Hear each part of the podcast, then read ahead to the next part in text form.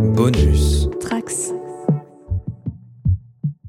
Salut, c'est Quentin et vous écoutez Le Coin Pop. Aujourd'hui, on va reprendre la formule euh, sur- qu'on avait déjà pris pour les réalisateurs euh, Nicolas Winding Refn et euh, Neil Blomkamp pour vous parler d'un autre réalisateur qu'on aime beaucoup, le français Quentin Dupieux.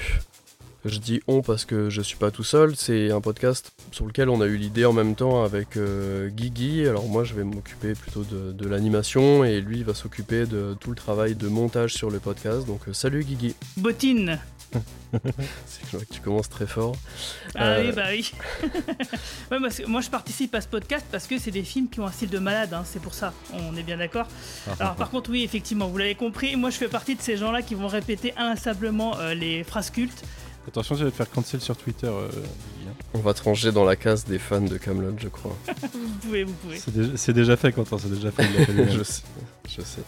Et du coup, vous l'aurez entendu, il y a aussi Manu avec nous. Salut. Manu qui a du coup découvert les- l'intégralité des films il y a seulement quelques jours là récemment. Tout à fait. Et on a aussi euh, Jay qui est avec nous. Euh, on avait discuté avec Jay après le podcast sur euh, Refn et il m'avait dit qu'il aimait beaucoup le cinéma de Dupieux. Donc euh, Jay est avec nous aussi. Salut Jay. Salut, effectivement, ouais, c'est un plaisir de revenir. Et je salue euh, aussi le- la prouesse de Manu euh, d'avoir euh, On va reparler, c'est pas tant une regardé phrase que et aimé Dupieux en une semaine. Ouais, ouais. T'as vu, Jay, euh, il dit Refn maintenant. Ah oui, j'avais pas noté, effectivement.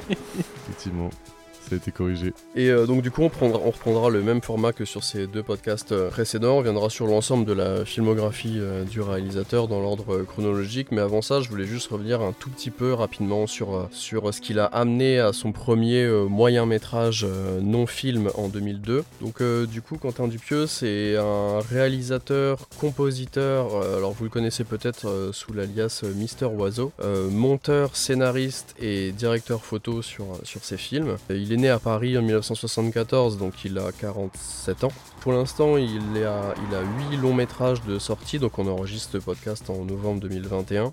Donc à peu près entre 2007 et donc 2021, et un moyen métrage dont on va tout de suite parler en 2001, le, le non-film. 2001 ou 2002 pour non-film, j'ai- j'arrive pas à trouver la, bonne date, il y a des infos qui se recroisent. Euh, Alors on pourrait dire qu'on on pourrait fêter les 20 ans de ce moyen métrage qui lance sa carrière cette année. Euh, il a quelques cours et pas mal de clips et publicités, mais je pense qu'on passera que rapidement euh, là-dessus. Il n'y a pas énormément d'informations sur, sur sa carrière avant son moyen métrage, mais j'ai quand même vu que, ou entendu, parce que c'est quelqu'un qui, qui fait quand même pas mal d'interviews, masterclass, quelques podcasts aussi récemment qu'il trouve une caméra à l'âge de 18 ans et commence tout de suite à vraiment s'amuser avec, à monter et à créer lui-même ses, propres petits films où en fait euh, il reprenait des, scènes de, films qu'il découvrait à cette époque-là et essayait de les reproduire comme il pouvait avec les moyens du bord.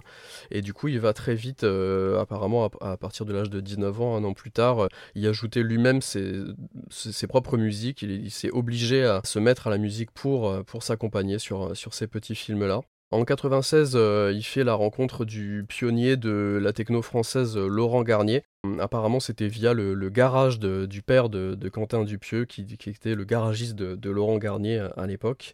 Et du coup, euh, à cette époque-là, euh, Quentin Dupieux bosse sur euh, les tournages de clips de Michel Gondry. Et euh, il tourne donc du coup des, des- courts-métrages amateurs. Et euh, du coup, il fait la rencontre de, Laurent Garnier qui va lui confier la réalisation de trois de ses clips et euh, du coup pa- par la même occasion l'introduire dans le mouvement euh, techno français des années euh, 90 qu'on appelle aujourd'hui euh, French Touch. Et du coup, un an plus tard, en 97, euh, sort euh, déjà trois clips signés Quentin Dupieux pour Laurent Garnier, Crispy Bacon, Flashback et Nightmare Sandwiches, qu'on retrouve assez facilement sur, sur YouTube. Et ensuite, il va continuer comme ça. Deux ans plus tard, il y a deux clips pour lui. Le clip de la chanson Kirk et le, clip assez célèbre de la chanson Flat Beats, on va en parler juste après. Et pour Alex Gopher avec le clip de Party People. Alors du coup, pour, euh, pour la partie d'après, je, je vais me permettre de, de lire euh, un petit paragraphe que j'ai trouvé sur numero.com que je trouvais assez intéressant et qui euh, condense, je sais pas le mot, désolé, et qui récapitule très simplement cette période assez importante de sa vie sur laquelle je voulais juste passer très rapidement. En fait, c'est à propos du fameux morceau dont, je vous parlais de Mister Oiseau, euh, Flat Beat. Si l'acid house bordélique du morceau permet à Quentin Dupieux de se faire un nom dans la culture club, c'est la marionnette jaune aux allures de Muppet Show présente dans le qui accède euh, la première à la reconnaissance internationale. Après avoir été l'invité d'une publicité pour les vis restée culte, la marionnette baptisée Flat Eric apparaît dans la série The Office UK et reste plus de 10 ans à l'affiche du show Kyoto Circuito diffusé à la, télévision portugaise. Donc ce tube euh, House euh, Flat Beat s'est vendu à plus de 3 millions d'exemplaires et s'est retrouvé ah numéro ouais, ouais, ouais, à l'époque. Apparemment c'était vraiment euh, quelque chose de, très très connu. Moi quand j'en parle à des personnes un peu plus âgées que moi, tout le monde connaît à, l'époque. Et cette chanson s'est retrouvée numéro 1 des ventes dans plusieurs pays à ce moment-là. Mais ce qui va surtout nous intéresser aujourd'hui, c'est vraiment sa carrière euh, cinéma, et donc on reviendra que très très peu sur, sur sa carrière musicale durant ce podcast, même si je pense qu'on essaiera de le préciser selon, selon les, films ou les projets au fur et à mesure. Quentin Dupieux revient pour euh, certaines musiques de, de, films au fur et à mesure de sa carrière, on en reparlera après. Et du coup, on va commencer tout de suite à parler donc de, de son premier moyen métrage de 47 minutes, euh, non-film, donc sorti soit en 2001, soit en 2002, quelque chose comme ça. Tourné à l'époque en, en, Espagne avec vraiment les moyens du bord et des amis pour l'aider euh, à la mise en scène de, ce premier moyen métrage. on retrouve du coup euh, euh, ses potes de musique Kavinsky qui joue le rôle de, Pat et Sébastien Tellier que vous connaissez peut-être de, toute cette mouvance musicale française. Ce moyen métrage est dispo maintenant sur la chaîne YouTube de, Quentin Dupieux. je trouve très très intéressant, et on va en parler ensemble, de, le remettre en, perspective dans sa filmographie, parce que euh, je trouve qu'on y retrouve déjà énormément de, ces thématiques dès les premières minutes du moyen métrage. Euh, il n'y a vraiment pas de, pas de tricherie, pas de montage, enfin très peu d'effets de montage, il n'y a pas du tout de musique. Euh, et j'ai vu qu'il parlait de ce moyen métrage en disant que c'était son école de cinéma à lui. Il y a vraiment de ça là-dedans. Alors je trouve ça un peu, un peu trop long, un peu boiteux par moment, mais je trouve ça très très intéressant. Je retiens vraiment euh, depuis euh, que, que je l'ai découvert le, passage où quelqu'un demande euh, est-ce qu'il y aurait un film? Je trouve cette question très très intéressante dans, dans, dans, sa filmo. On l'a vu il y a quelques minutes là. Et, donc du coup, bah voilà, vous, vous, venez, de le, vous venez de le voir, j'allais vous demander ce que, ce que vous en pensiez maintenant que vous aviez, surtout toi Manu qui l'a qui a, qui découvert en, dernier, je trouve ça très intéressant. Oui, oui, bah du coup j'ai aussi l'aura découvert en dernier puisqu'on l'a découvert juste avant ce podcast.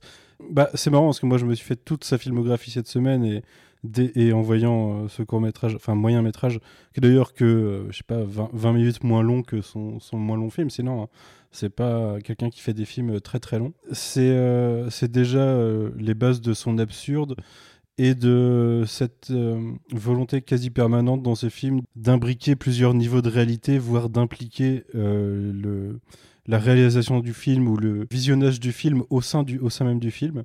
Ça marche assez bien, ça déboussole. Alors, euh, c'est sûr que le découvrir avec ça, ça pose les bases du personnage, mais ça déboussole quand même pas mal. Hein. Je pense que c'est plus facile à digérer après avoir vu le reste de son œuvre. Il, va nous poser une idée euh, dès le début que euh, il y a un mec qui commence à se faire filmer alors qu'il a l'air juste de se réveiller dans la rue et de, marcher et que derrière il va il va se rendre compte que enfin on va se rendre compte que c'est une équipe qui à chaque fois l'assomme le remet dans une voiture pour essayer de qui, joue la bonne scène en fait euh, contre son gré et derrière euh, derrière il y a beaucoup plus de niveaux que ça en fait de, de film dans un film et euh, ouais c'est assez intéressant c'est vrai que c'est dénoué des enfin il n'y a aucun moyen, ou en tout cas, il n'y a aucune volonté de montrer des moyens. Je sais pas, tu dis que c'est fait avec peu, pas grand chose et ça se voit.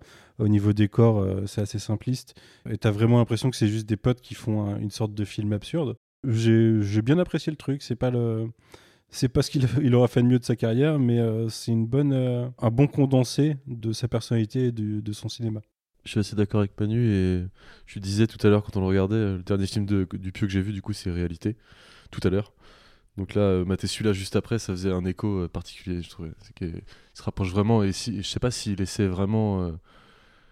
Enfin, si c'était vraiment un test pour toute sa carrière, parce que je trouve qu'il y a certains de ses films qui sont assez différents, bah, notamment Mandibule le dernier et au poste aussi que je trouve assez différent. Par contre, il a, il a, il a, il a quand même tant retenté des percées dans cet absurde-là, comme tu disais, par exemple avec Réalité, qui va vraiment chercher très loin les, les sous-couches de réalité. Tu l'as même dans Au Poste, hein, même si ça arrive euh, oui. en fin de film. Oui, oui, oui, oui, mais je sais pas, la structure un peu est différente.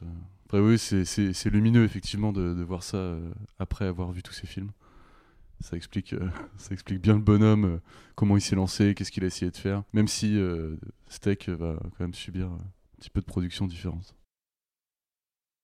Et Guigui, on en parlait tout à l'heure, je vous ai un peu embêté avec, euh, avec Manu pour que vraiment que vous, vous voyez ce, ce moyen métrage et t'étais d'accord avec moi sur le fait que c'était peut-être un petit peu trop long? Ouais, bah, je suis assez d'accord parce que effectivement, euh, une demi-heure peut-être ça aurait été plus efficace parce que euh, jusqu'au moment où il y a une mitraillette qui est impliquée, ça se passe très bien, mais c'est vrai qu'après, ça a tendance à se diluer et peut-être, euh, bon, bah, c'est, on peut s'ennuyer peut-être.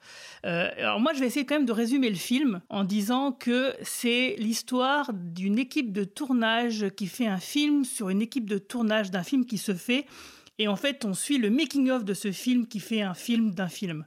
Et tout en, ne sachant jamais, euh, finalement, ce qu'on voit, à quoi correspond, à quelle caméra, à quel niveau de lecture on se trouve en rajoutant aussi une dimension du style, euh, parfois c'est filmé un peu comme quand ta caméra, ton caméscope était dans ta poche et que tu avais oublié qu'il était allumé. Ou en mode GoPro en fait même. C'est la GoPro avant la GoPro quoi. C'est le... Ouais c'est ça, c'est un peu ça. Et j'ai trouvé ça du coup vraiment très intéressant, surtout au début euh, parce que les personnages, t'as l'impression qu'ils vivent et en fait non, ils sont dans une scène et tu ne, tu ne le sais pas. Et t'as l'impression que les personnages eux-mêmes ne le savent pas et, puis finalement si. Enfin tu te fais toujours un peu surprendre et c'est ça qui est intéressant dans le cinéma de Quentin Dupieux et c'est vrai que du coup ce film est un peu un condensé de tout ce qu'on va retrouver plus tard, c'est-à-dire euh, cette façon de, de commencer une scène, de commencer une histoire de suivre un personnage et de ne pas savoir du tout où ça va aller et d'interroger justement les, différents niveaux de réalité qu'on pourrait rencontrer et justement d'interroger la narration en tant que telle, bah, c'est vraiment quelque chose de fascinant et, dès ce moyen métrage, on trouve qu'il a un style donc déjà très singulier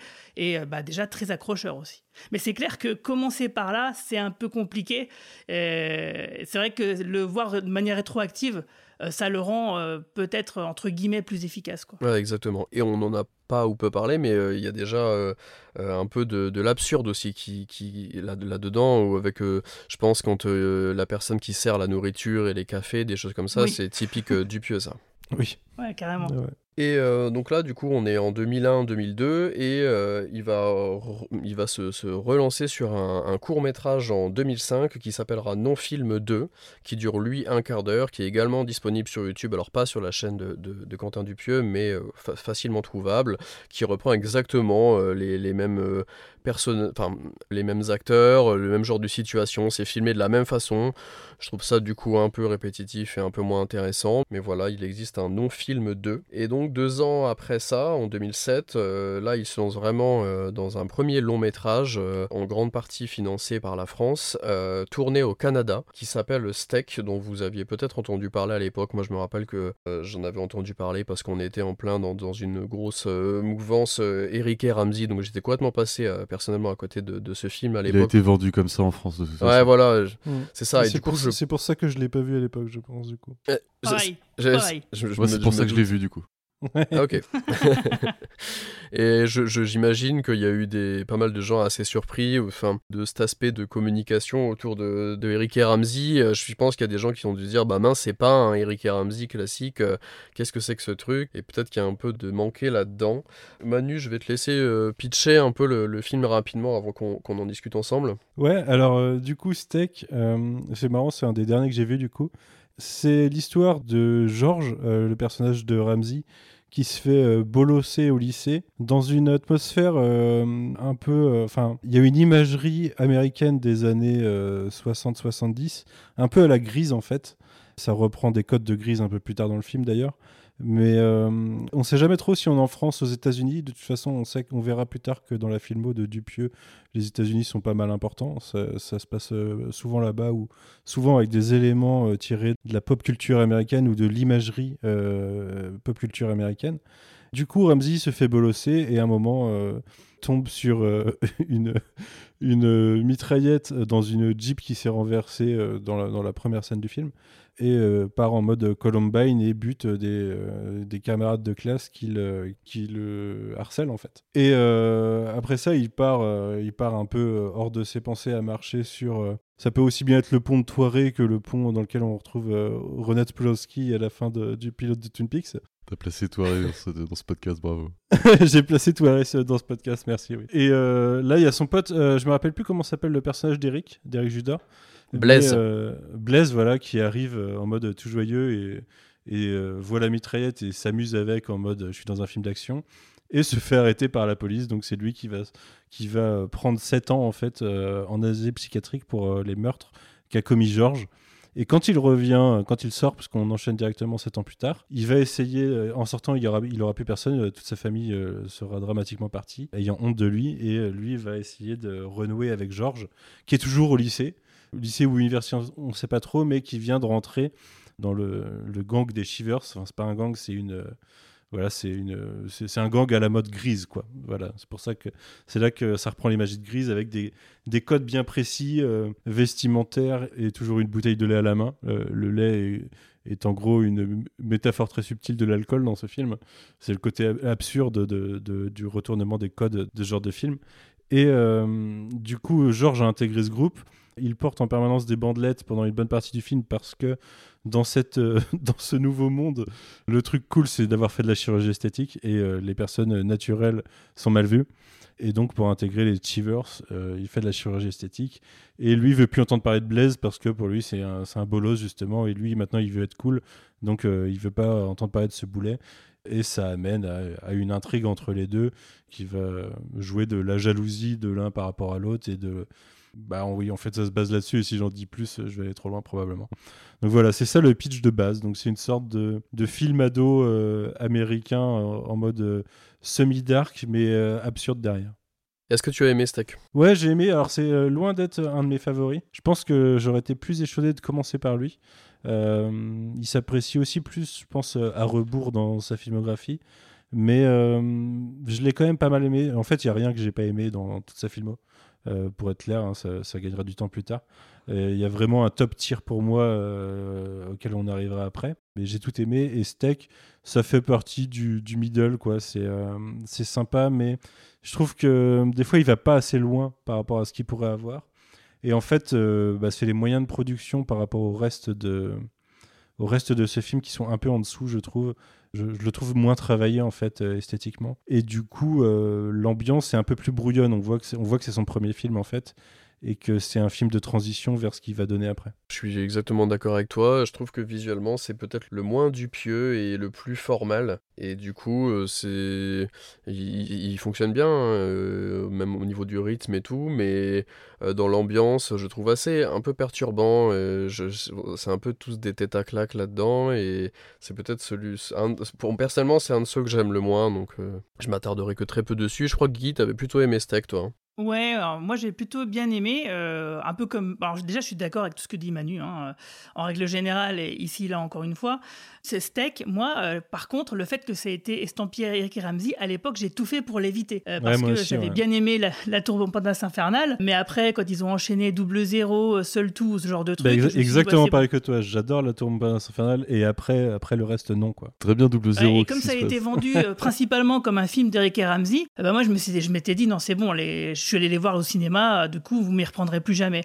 Euh, sauf que si j'avais su à l'époque quel film c'était vraiment, qu'en gros c'était un film de Quentin Dupieux, donc à l'époque j'aurais. Enfin, si on en avait plus mis en avant Quentin mhm. Dupieux et qu'on avait plus parlé de ce qu'était le film plutôt que comme on nous l'a vendu, parce qu'on nous l'a vendu vraiment comme un film d'Eric et Ramsey, je m'en souviens très bien, bah du coup je serais allé le voir et je l'aurais sûrement apprécié je pense qu'il était mal marketé, il était marketé pour le mauvais public, mais par contre, en fait, il y avait, euh, c'est un peu par défaut parce que pour moi, c'était peut-être difficile de marketer Quentin Dupieux à l'époque, quoi. Ouais, c'est sûr, mais c'est clair qu'en plus le film, il se fait principalement, on va pas se mentir, sur le nom d'Eric et Ramsey, et c'est normal. Le problème, c'est que de toute façon, le film, bah, vu comme il a été vendu, il a pas du tout fonctionné, les gens l'ont pas compris, et c'est normal. Euh, tu t'attends à voir euh, la tour Montparnasse infernale et tu te retrouves avec une espèce de, de, de, David Lynch rigolo français, quoi. Donc euh, forcément, ça tombe à côté. Par contre, il y a quand même beaucoup de choses, moi, qui m'ont plu. Alors, c'est vrai, vous avez raison, c'est le premier film, donc on sent qu'il est un peu. Euh, qui se cherche encore un petit peu. Et effectivement, moi, il y a beaucoup, beaucoup de choses qui m'ont énormément plu, comme par exemple le coup des bouteilles de lait. Euh, le fait que. de montrer à quel point c'est absurde d'avoir, souvent dans certains films, bah, de voir des, personnes toujours avec une bière à la main. Bah, là, du coup, effectivement, si tu remplaces ça par du lait, tu t'en rends compte directement. Ils enchaînent les. Quand Jonathan Lambert enchaîne les shots de lait au bar. Incroyable. c'est terrible.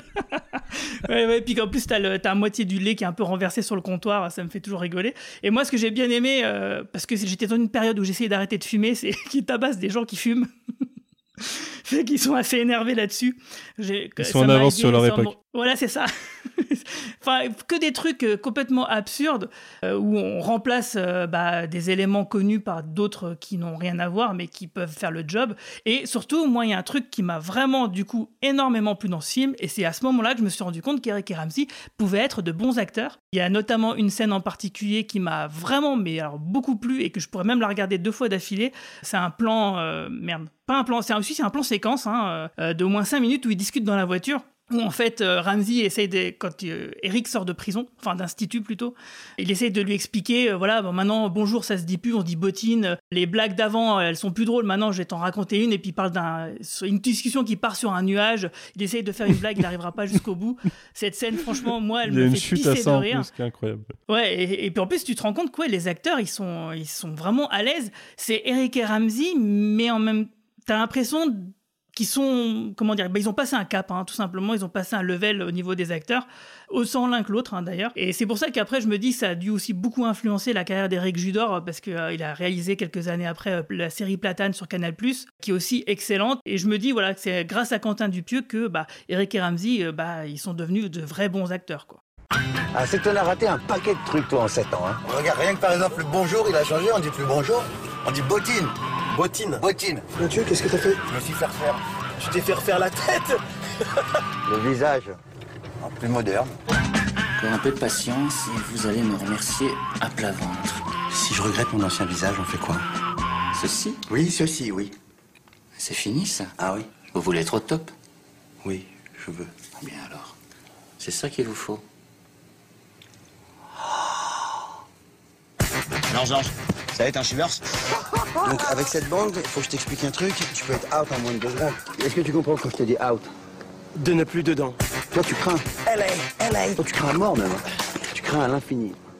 Mais regarde-moi ce visage un peu, il est même pas refait. Tu peux plus traîner avec toi, tu comprends? Tu seras jamais un shiver. Shiver, shiver. T'es qu'un punk. On était comme frères et sœurs, Georges On verra bien c'est qui le shiver ah Une petite pièce pour faire refaire mon visage. Ça fait un peu mal, mais ça marche. Comment tu t'appelles? Blaise. Blaise? Blaise. Ça chier ça. Ah, Moi je vais t'appeler Chuck. Et le dernier arrivé est fan de Phil Collins. Mais après, faut voir que Eric et Ramsey, au début, moi je les ai découverts avec euh, les. euh, c'était quoi le truc du mot du jour ou je sais plus comment ça s'appelle là? Ouais, sur M6 là. Tout à fait. C'était de l'impro et c'était de l'absurde quoi. Ouais, ouais, c'est ça, juste qu'après, on les a plus connus avec H, qui était toujours absurde, mais euh, surtout leurs films derrière qui font qu'on. Ouais, je sais pas, ça a, leur a mis été, une image, ça- ça a quand même été très vite parce que je, je me souviens après les, les mots, enfin ou pendant les mots, là. après ils ont fait un spectacle au Palais des Glaces là, où ils reprenaient pas mal de ça, plein d'autres trucs. Je l'ai regardé mille fois. H, ça a été juste une continuité dans tout ça. Ils ont très vite fait des films. Et La Tour Montparnasse étant euh, ce qu'elle est. Ouais, mais tu vois, par exemple, le- dans leur filmographie, les personnages qui y jouaient, ils étaient toujours un peu dans la même tonalité. Ouais, Et ouais, c'est ouais, à partir ouais. de Steak où là, tu te rends compte qu'ils ont une vraie palette de jeux qui est large et qui pourrait faire presque n'importe quoi en fait. Moi, je trouve que c'est, je trouve que c'est- je suis assez d'accord avec ce que tu dis. Et je trouve que c'est une bénédiction un peu steak pour et pour Eric Ramsey et pour Quentin Dupieux. En fait, c'est Ouais, tout à fait. C'était- une rencontre, ouais. C'était effectivement, comme disait Manu, difficile de marketer euh, Quentin Dupieux, mais c'était l'évidence de le vendre euh, un peu comme un film d'Eric Ramsey, quitte à décevoir. Je pense que la, la- la mission, elle était là, elle était acquise dès le départ. Et Quentin Dupieux, ça lui a permis de faire d'autres films, d'être connu un peu partout, en réalisant un petit ovni comme ça. qui a- Puis ça, en France, on a toujours euh, ce côté, un film qui a pas marché, oui, mais pourquoi Et d'autres voudraient le voir, et ça peut devenir culte avec le temps, et ça ça l'a été. Donc, euh, moi, je suis là, franchement, je remercie cet euh, alignement des planètes euh, à l'époque euh, m'avoir fait voir ce film parce qu'il y avait Eric et Ramsey. Je trouve, je trouve ça assez parfait et j'aurais peut-être pas euh, directement maté les autres Dupieux après si j'avais pas été aussi marqué par ça. Et Jonathan Lambert est génial aussi. Jonathan Lambert est toujours génial. Parce que toi, tu avais commencé par celui-ci, déjà à l'époque déjà. Ouais, ouais, ouais, tout à fait. ouais. Ah, Bah, J'étais dans la hype euh, exactement Eric et Ramsey. euh, on en parlait tout à l'heure. Moi, j'avais été voir euh, Double Zéro au cinéma. J'avais pas adoré, je vais pas exagérer, mais j'avais trouvé ça euh, marrant et divertissant avec Edouard Baird en méchant. C'était assez parfait pour une espèce de faux James Bond avec les deux cons. C'est, je sais pas, la scène de la dent qui vibre et tout, tout ce qu'il raconte, ça me fait marrer. Après, ouais, il y avait eu, il y avait eu Seul Tout, des trucs comme ça qui avaient un peu fait descendre. Je sais plus si c'est avant ou après Steak Seul Tout. Ça a un peu fait retomber le truc et j'étais très content qu'ils fassent un, je vais pas dire un vrai film, mais qui sortent, euh, comme ça a déjà été dit, euh, de leur carcan.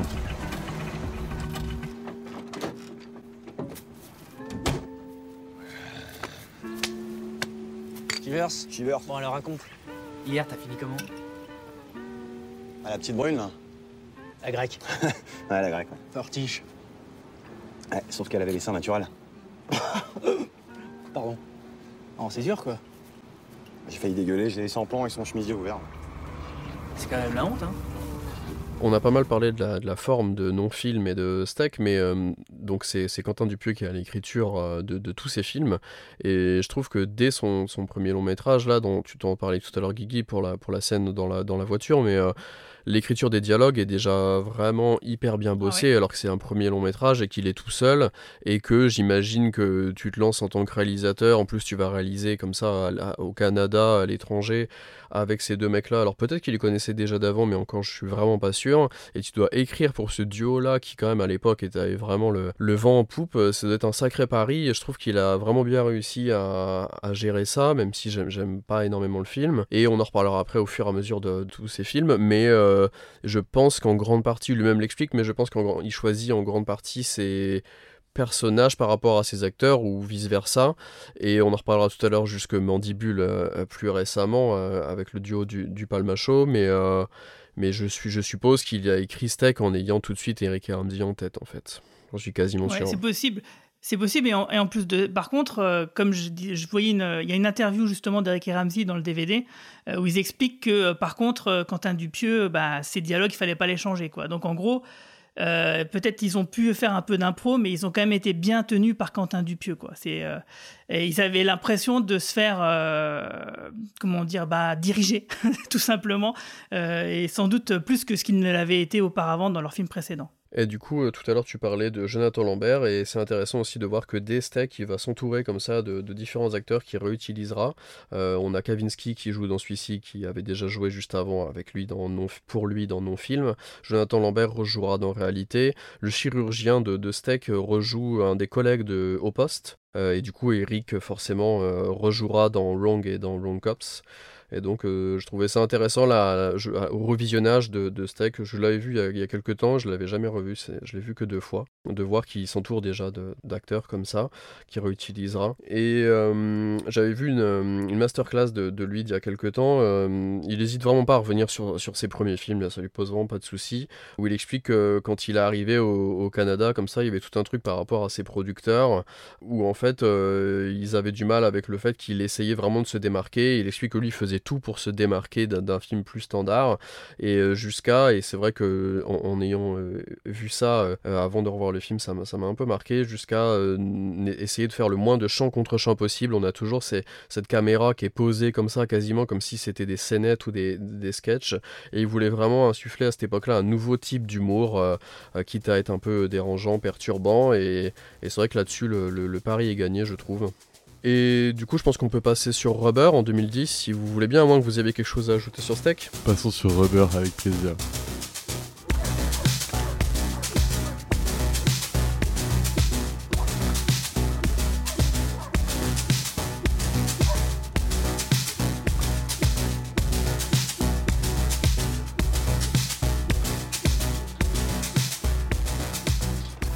Tu me fais faire tout le début de film en plus. Euh, bah ouais, bah vas-y Manu, alors du coup, Rubber en 2010. Alors Rubber, euh, je me souviens en plus à l'époque j'avais vu la bande-annonce aussi, euh, la bande-annonce euh, au taf un peu par hasard comme ça, et ça m'avait intrigué mais j'avais jamais eu l'occasion de le voir. Quelle découverte Rubber c'est l'histoire d'un pneu qui va prendre vie et se mettre à rouler et là il va écraser une bouteille et il va trouver ça un peu stylé dans le sentiment que ça lui donne. Tout ça on le, on le ressent, tu vois, on le devine à travers, à travers cette, juste cette imagerie du pneu qui avance dans le, dans le désert. Et du coup, à partir de ça, il va se dire bah, je vais essayer d'écraser d'autres choses. Et il écrase des choses euh, de plus en plus dures ou de plus en plus vivantes. Et euh, jusqu'à ce qu'il. Comment les écrase-t-il? En roulant dessus, pour le début. Ah oui, euh, au début, oui, pardon. Au au début, départ. Jusqu'au moment où il va tomber sur plus gros que lui, il va pas réussir à, à- à écraser. Et du coup, il va devoir trouver une autre façon de, tuer. Et euh, une façon qu'il il va trouver, je sais pas si je vais la, donner. Mais, euh, mais qui va donner des scènes très graphiques par la suite, puisqu'il y aura beaucoup de sang, beaucoup de, d'explosions de, de têtes ou de choses comme ça. Du coup, il va se mettre à, devenir un tueur en série, en gros.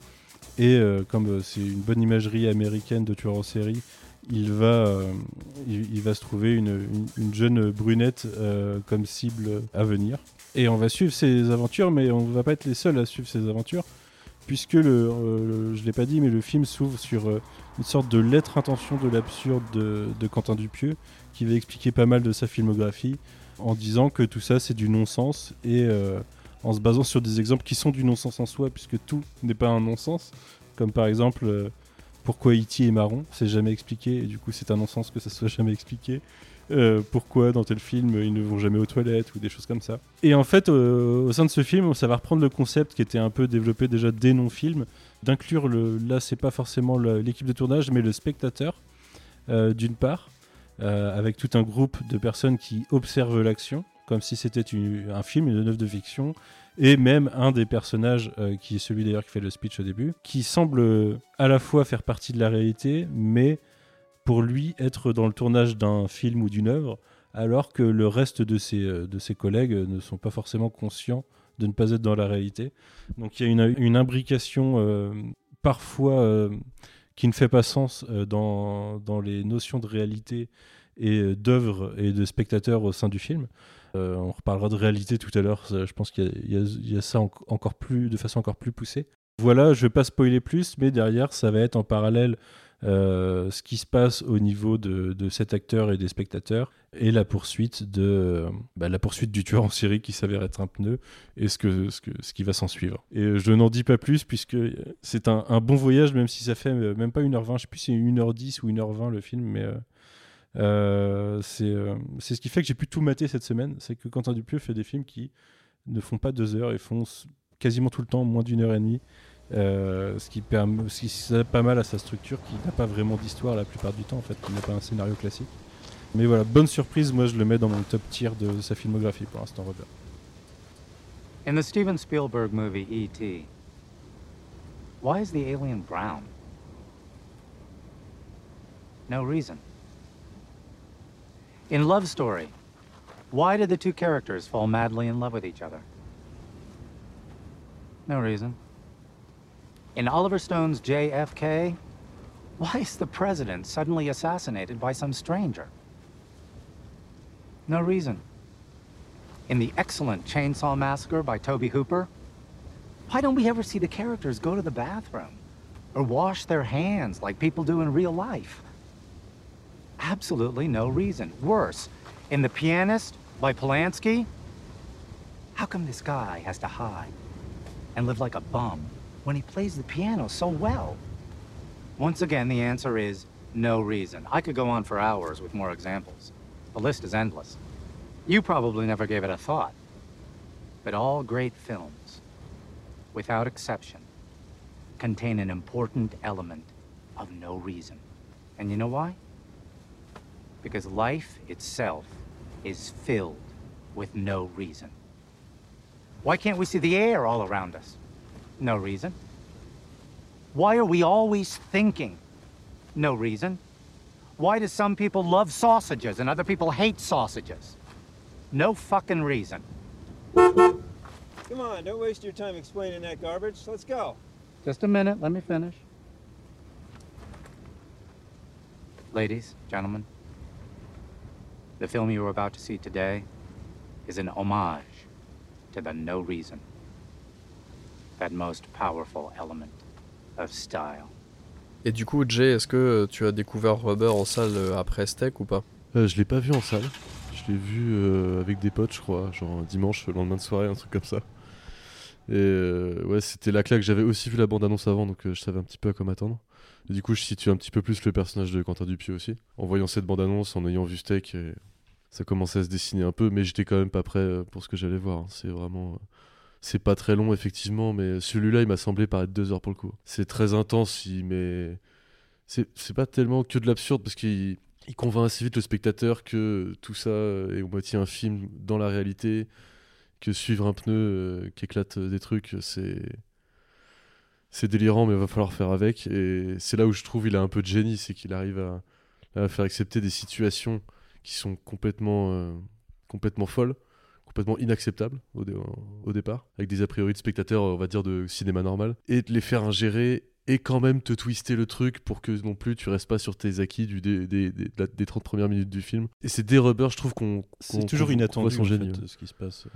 C'est inattendu. C'est inattendu après l'inattendu en fait. Il arrive. C'est ça qui est, c'est ça qui est fort, c'est qu'il arrive à, à twister soit dans le bon sens, soit dans le mauvais sens des personnages déjà complètement tordus, généralement euh, bêtes et méchants. Et euh, ouais, c'est, là où il- je trouve il a posé vraiment une marque, euh, un jalon presque, euh, disant euh, je peux, voilà, j'ai, fait ça maintenant. euh, accepter que tous mes films ils vont être barrés, ils seront peut-être pas aussi barrés que celui-là, mais il avait Moi, je vais, fort, je quoi. vais faire le, le parallèle qu'on est obligé de faire à un moment et euh, qui est un peu facile, mais en même temps, euh, c'est.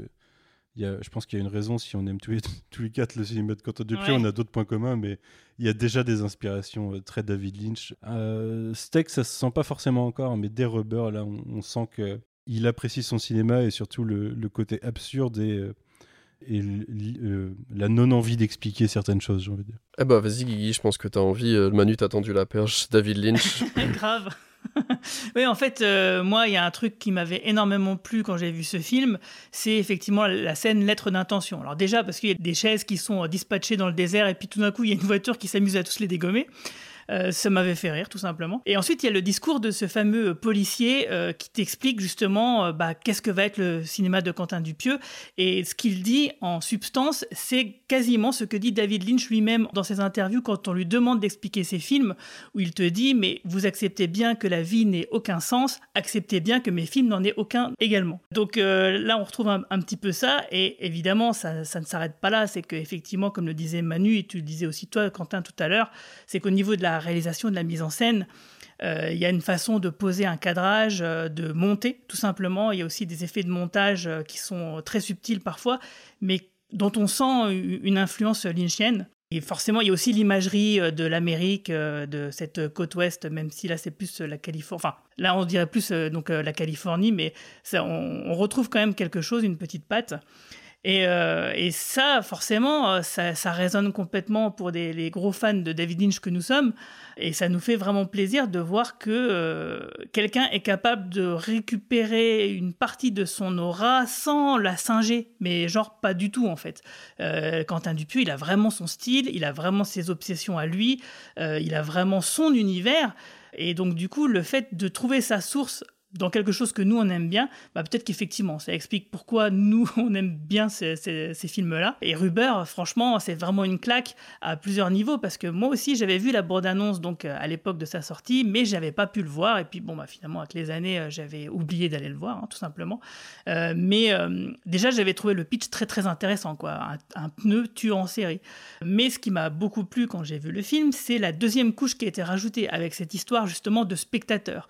Et je me suis pris vraiment euh, d'affection, enfin en tout cas j'ai beaucoup d'intérêt euh, pour cette partie-là de l'histoire, qui finalement un petit peu à côté, qui est un peu une story B, même si ça se rejoint euh, par, par moment. J'ai trouvé ça vraiment, euh, vraiment formidable. Et euh, bien sûr, en voyant la bande-annonce, déjà, je ne doutais pas qu'on pouvait réussir à personnaliser un, pneu et lui donner une vraie euh, consistance.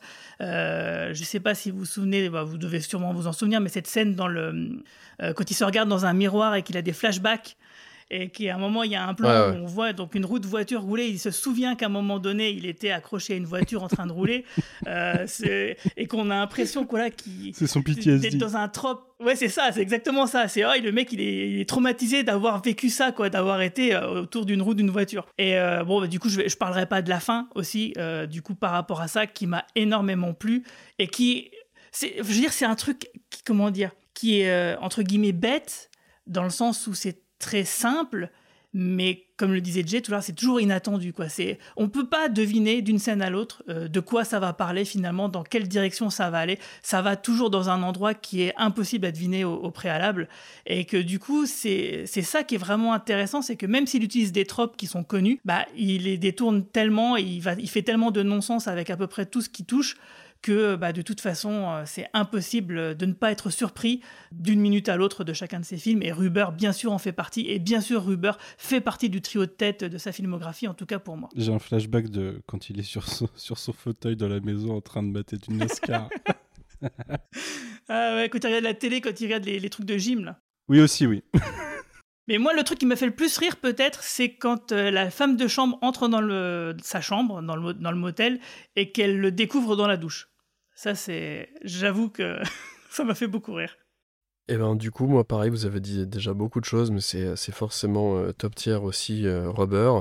Alors je vais me permettre de, du coup de raconter rapidement une petite histoire avec ce film, c'est que j'ai découvert euh, quelques années après sa sortie chez moi, c'est une amie qui me l'avait conseillé, et je suis resté complètement hermétique au premier visionnage. J'avais trouvé ça euh, un peu prétentieux en fait, je j'avais pas trop compris, je connaissais pas du tout euh, Quentin Dupieux. C'est le premier film de, de, de Quentin Dupieux que j'ai découvert et euh, j'avais pas aimé ce côté jouer avec les règles établies, j'étais complètement pas du tout, je trouvais ça vraiment inconfortable. C'était un salado, quoi. Euh, ouais, ouais, voilà, j'ai vraiment eu beaucoup de mal. En plus, euh, euh, et en plus, je, on- je venais de voir The Devil's Rejects et on retrouve le même motel en fait. C'est le même lieu de tournage. Et, et je pensais que c'était plus un vrai. moi qui aime beaucoup le- le- les slashers et tout ça, je m'attendais à quelque chose de. un film d'horreur beaucoup plus classique. Et j'aimais pas du tout cette partie avec le, avec le public. J'avais pas du tout compris le message. Et, mais c'est un film qui m'est quand même resté en tête et que j'ai revu euh, quelques années plus tard avec un autre regard. Euh, Enfin, seulement peut-être deux ans plus tard, hein, mais, euh, mais avec un autre regard en me disant, mais oui, en fait, c'est- vraiment, vraiment du génie, je trouve. Tenir un film entier comme ça sur, sur ce concept fou d'un pneu psychopathe, comme ça. Au final, il arrive à, prouver que c'est possible, mais aussi carrément à, questionner euh, toutes ces, questions autour du, du 7e art, euh, que je trouve vraiment, vraiment fascinant. Euh, avec est-ce que l'acte de filmer est gratuit, le rôle du spectateur, comment peut-on réagir face comme ça justement à un art complètement délesté de, de tout repère. euh. D'ailleurs, tout à l'heure, euh, Guigui, c'est un, un bon exemple. Tu parlais de la scène avec les, les chaises cassées. À ce moment-là, il y a quelqu'un dans le public qui dit dommage, on aurait pu s'asseoir en tant que spectateur. Et en fait, euh, ce côté-là, voilà, justement, dès le départ, on te dit, bah, tu vas pas être à l'aise, tu c'est pas confortable. Et, en le revoyant la deuxième fois, quand le film s'ouvre avec cette scène-là, je me suis dit, bah ouais, en fait, c'est pour ça que peut-être que c'est pour ça que j'ai pas aimé la, la, première fois, je, je, je sais pas. Je trouve que visuellement, c'est vraiment, vraiment grandiose. Pourtant, c'est un Canon 5D, hein, c'est vraiment une toute petite, euh, une toute petite caméra, mais euh, il y a vraiment certaines, certaines scènes, euh, certains passages où quand même c'est assez incroyable de, voir ça sur un, deuxième film. Les entrées et sorties de champ du pneu, alors vous vous l'aviez pas appelé par son prénom, mais le, pneu, donc qui est une marionnette, hein, on l'a pas précisé, c'est Robert, le, pneu. Et les entrées et sorties de champ comme ça, c'est vraiment un personnage en fait, c'est assez dingue. Vous, vous l'aviez, vous avez expliqué sur les différentes mises en scène dans la douche, assis, tout ça. Enfin, quand on le voit sur le fauteuil, alors que c'est Assis. juste, c'est- c'est- assis, ouais, voilà, c'est juste un pneu. Et il y, a- il y a une des scènes où on a l'impression qu'il y a un vrai regard euh, quand Ouais, il croise ouais, ouais. d'autres personnes, alors qu'il n'y a, il y a pas de, il y a pas de sens. Et c'est vraiment, vraiment du génie, je trouve. Mais même la façon, quand euh, le- le- la première fois qu'il écrase une bouteille, et la façon qu'il a de s'arrêter et la façon dont il est filmé, tu sais directement ce qu'ils essayent de te faire passer en fait. Ouais, ouais, ouais. Je trouve ça assez fort de d'avoir la- l'idée qui lui passe à travers la tête de pneu, quoi. Alors que c'est un pneu et, euh, et, qui, passe aussi facilement à l'image en fait. Il a que ça pour le caractériser. On, lui, te, laisse que ça, et c'est là où l'image du spectateur est super intéressante, et on le voit plus tard dans le film d'ailleurs, euh, parce qu'il arrive aussi des choses aux spectateurs, ils sont pas juste là pour regarder. Et c'est assez intéressant, on te prend le film comme il est, on te laisse que ça, et le, pneu, effectivement, il est méchant directement. Quoi. Et j'ai pas réussi à avoir la, réponse, mais je serais pas surpris de, savoir que le film a dû être tourné, en tout cas pour les parties du, pneu, euh, plus ou moins dans l'ordre, parce qu'il y a aussi cette, cette idée de nous dire que euh, lui, il va se réveiller. On a l'impression que c'est la naissance d'un un peu d'un nouveau-né qui apprend à, marcher, qui découvre la vie, euh, enfin la rouler en l'occurrence, mais vous m'avez compris, et jusqu'à cette, scène de fin, euh, cette espèce d'évolution, et au final, j'ai l'impression qu'eux-mêmes euh, ont découvert un peu jusqu'où ils pouvaient aller techniquement. euh, alors, ils ont dû s'essayer à l'avance avec la marionnette, j'imagine, mais euh, jusqu'où on peut aller en fait Euh, Et on a l'impression de suivre l'évolution de ce pneu qui grandit, qui découvre comme ça. Je trouve ça vraiment fascinant avec tous ces messages en, sous-texte là, comme tu viens de dire, Jay, sur justement sur le, public faire avaler n'importe quoi aux spectateurs risque de les empoisonner. Toute cette écriture en parallèle. Il y a aussi l'idée en parallèle de ça justement où euh, tant qu'il y a du public, tu dois continuer de jouer en face. Ouais, c'est ça. Ouais, ouais. Et, euh, et c'est de là que euh, des fois Est-ce qu'il y a pour, un film? des fois pour tuer le public, il faut, enfin pour pour euh, pouvoir arrêter de, de créer voire de faire de la merde, il faut il faut se débarrasser du public. Quoi. Et donc euh, un film très très très riche, je trouve, euh, Rubber, que je conseille vraiment vraiment. Je pense que vous avez quelque chose à rajouter ou pas sur Rubber Non, non, vraiment. Non, j'attends une suite. Vraiment à voir. J'attends une suite, je suis pas sûr que ça l'intéresse. hein. Elle est teasée dans un autre film euh, d'ailleurs. Elle est teasée dans Réalité, Ouais, exactement, qui est à l'affiche euh, au cinéma euh, à un moment. C'est pour ça.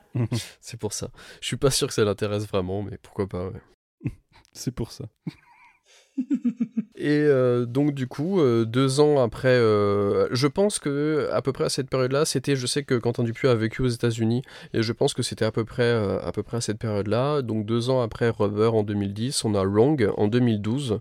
Euh, Wrong qu'il a tourné, si j'ai bien compris, en même temps que, que Wrong Cops, qui est sorti un an plus tard. C'est à peu près les mêmes, les mêmes lieux de tournage, et on retrouve euh, euh, pas mal de- d'acteurs et même un, un personnage qui passe d'un film à l'autre. Donc on va commencer avec euh, Wrong en 2012. Paul! Paul!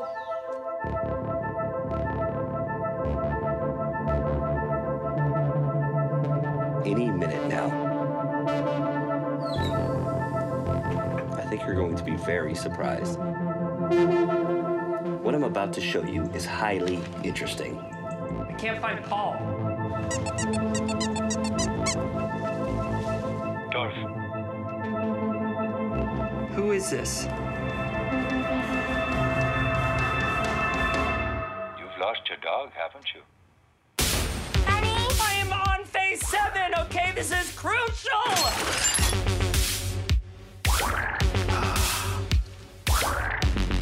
It's the most important phase. Yes. You have to meet Master Cheng. It's very important. Ah, Dolph. Come in. Come here, boy. Oh, good dog.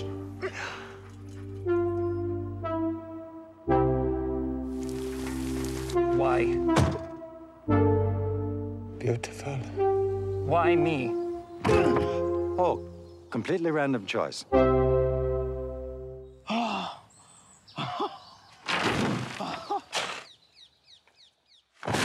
Alors euh, moi j'avais un pitch qui était vraiment très très court, je vais peut-être peut-être aller un peu plus loin après, je sais pas, parce que je voulais vraiment dire quelque part le, moins possible sur celui-ci. Alors euh, c'est l'histoire d'un personnage qui s'appelle Dolph, qui est chômeur et qui se réveille un matin à 7h60 pour s'apercevoir que son chien a disparu. Et du coup il va, on va croiser comme ça la, route de, plusieurs autres personnages euh, plus absurdes les uns que les autres. Mais j'ose pas forcément en parler. Je... J'ai peut-être pas. Non, mais ce serait dommage de, de révéler un peu qui sont ces personnages et ce qui va lui arriver. Et, et en fait, c'est un enchaînement de, de découvertes avec tous ces, tous ces personnages plus absurdes les uns que les autres, jusqu'à euh, la- la- le dénouement de, de cette histoire autour de son chien qui a disparu.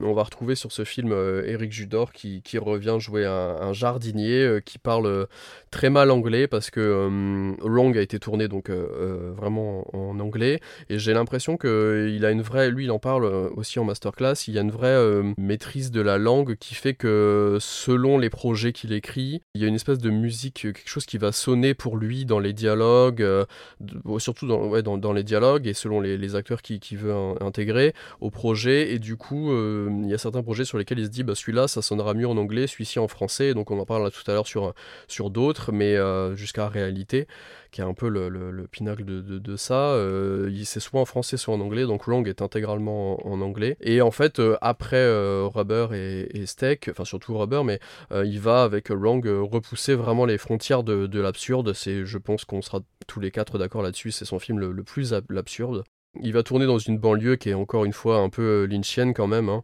avec cette Amérique euh, décalée. Euh, je trouve qu'au niveau de, de la mise en scène, c'est vraiment le, son film le plus joli. Euh, J'aime pas trop ce terme-là, mais là c'est le cas. La colo, le cadrage, euh, je trouve qu'il se pose vraiment. Il y, a des, il y a des beaux plans, c'est vraiment le, le plus beau de, de, de ces films, je trouve. Et il y a encore des dialogues qui marchent vraiment d'enfer. J'ai en tête, le, parce qu'à un moment, il y, a un, il y a un détective qui va, qui va entrer dans Ah le oui. film pour, pour, pour rechercher le chien, forcément. Et donc il y a un, un dialogue. euh, assez dingue avec ce, ce détective par exemple et euh, il y a déjà Joué alors par Steve Little. Ah, C'est ça, oui, effectivement.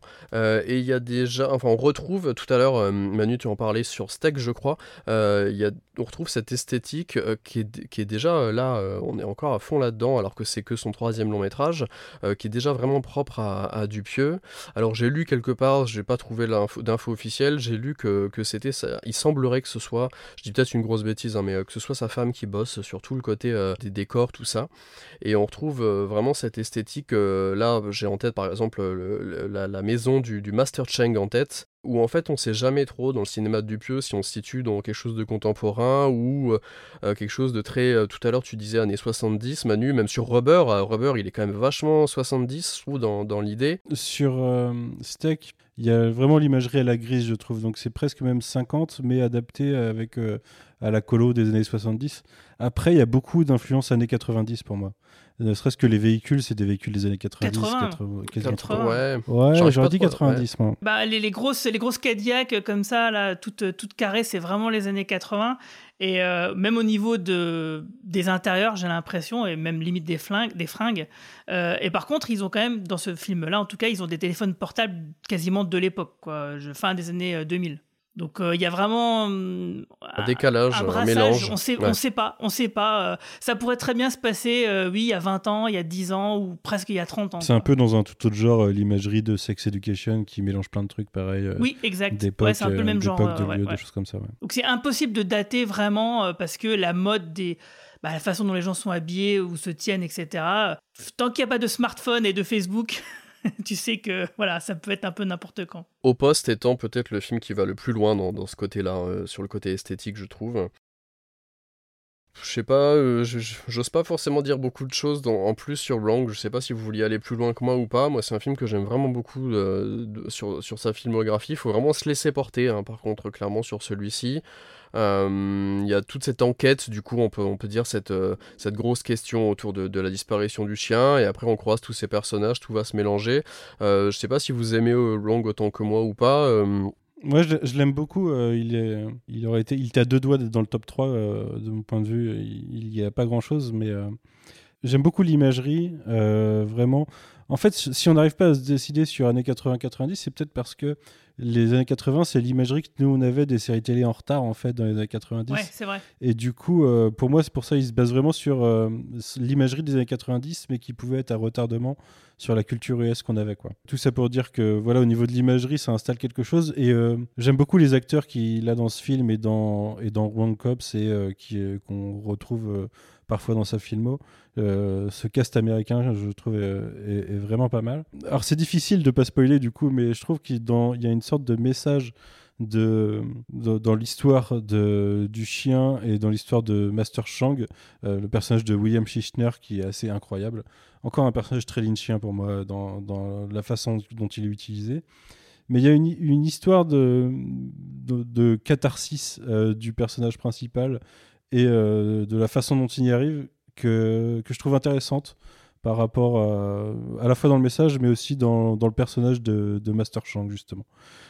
Que dire de plus? Euh, Ouais, il y a vraiment un côté absurde. Enfin, le mec, euh, le mec va au boulot, euh, son bureau, c'est un, c'est, il est constamment euh, envahi d'eau. Il, pleut à, verse en fait dans son bureau, mais tout le monde fait son taf de, de façon normale, quoi. Et le seul élément perturbateur, c'est lui pour des raisons que je ne dévoilerai pas. Il y a vraiment une ambiance, on se laisse porter. Moi, je trouve que c'est pas difficile de rentrer dedans en fait. Alors c'est peut-être le fait de les avoir enchaînés. J'étais peut-être dans le mindset qu'il fallait, mais euh, euh, peu importe par lequel j'aurais commencé, je pense c'est assez facile. Tu te laisses assez facilement embarquer parce que euh, ils t'en demandent pas trop en fait. Ils, euh, demandent juste que tu que tu suives ce qui se passe.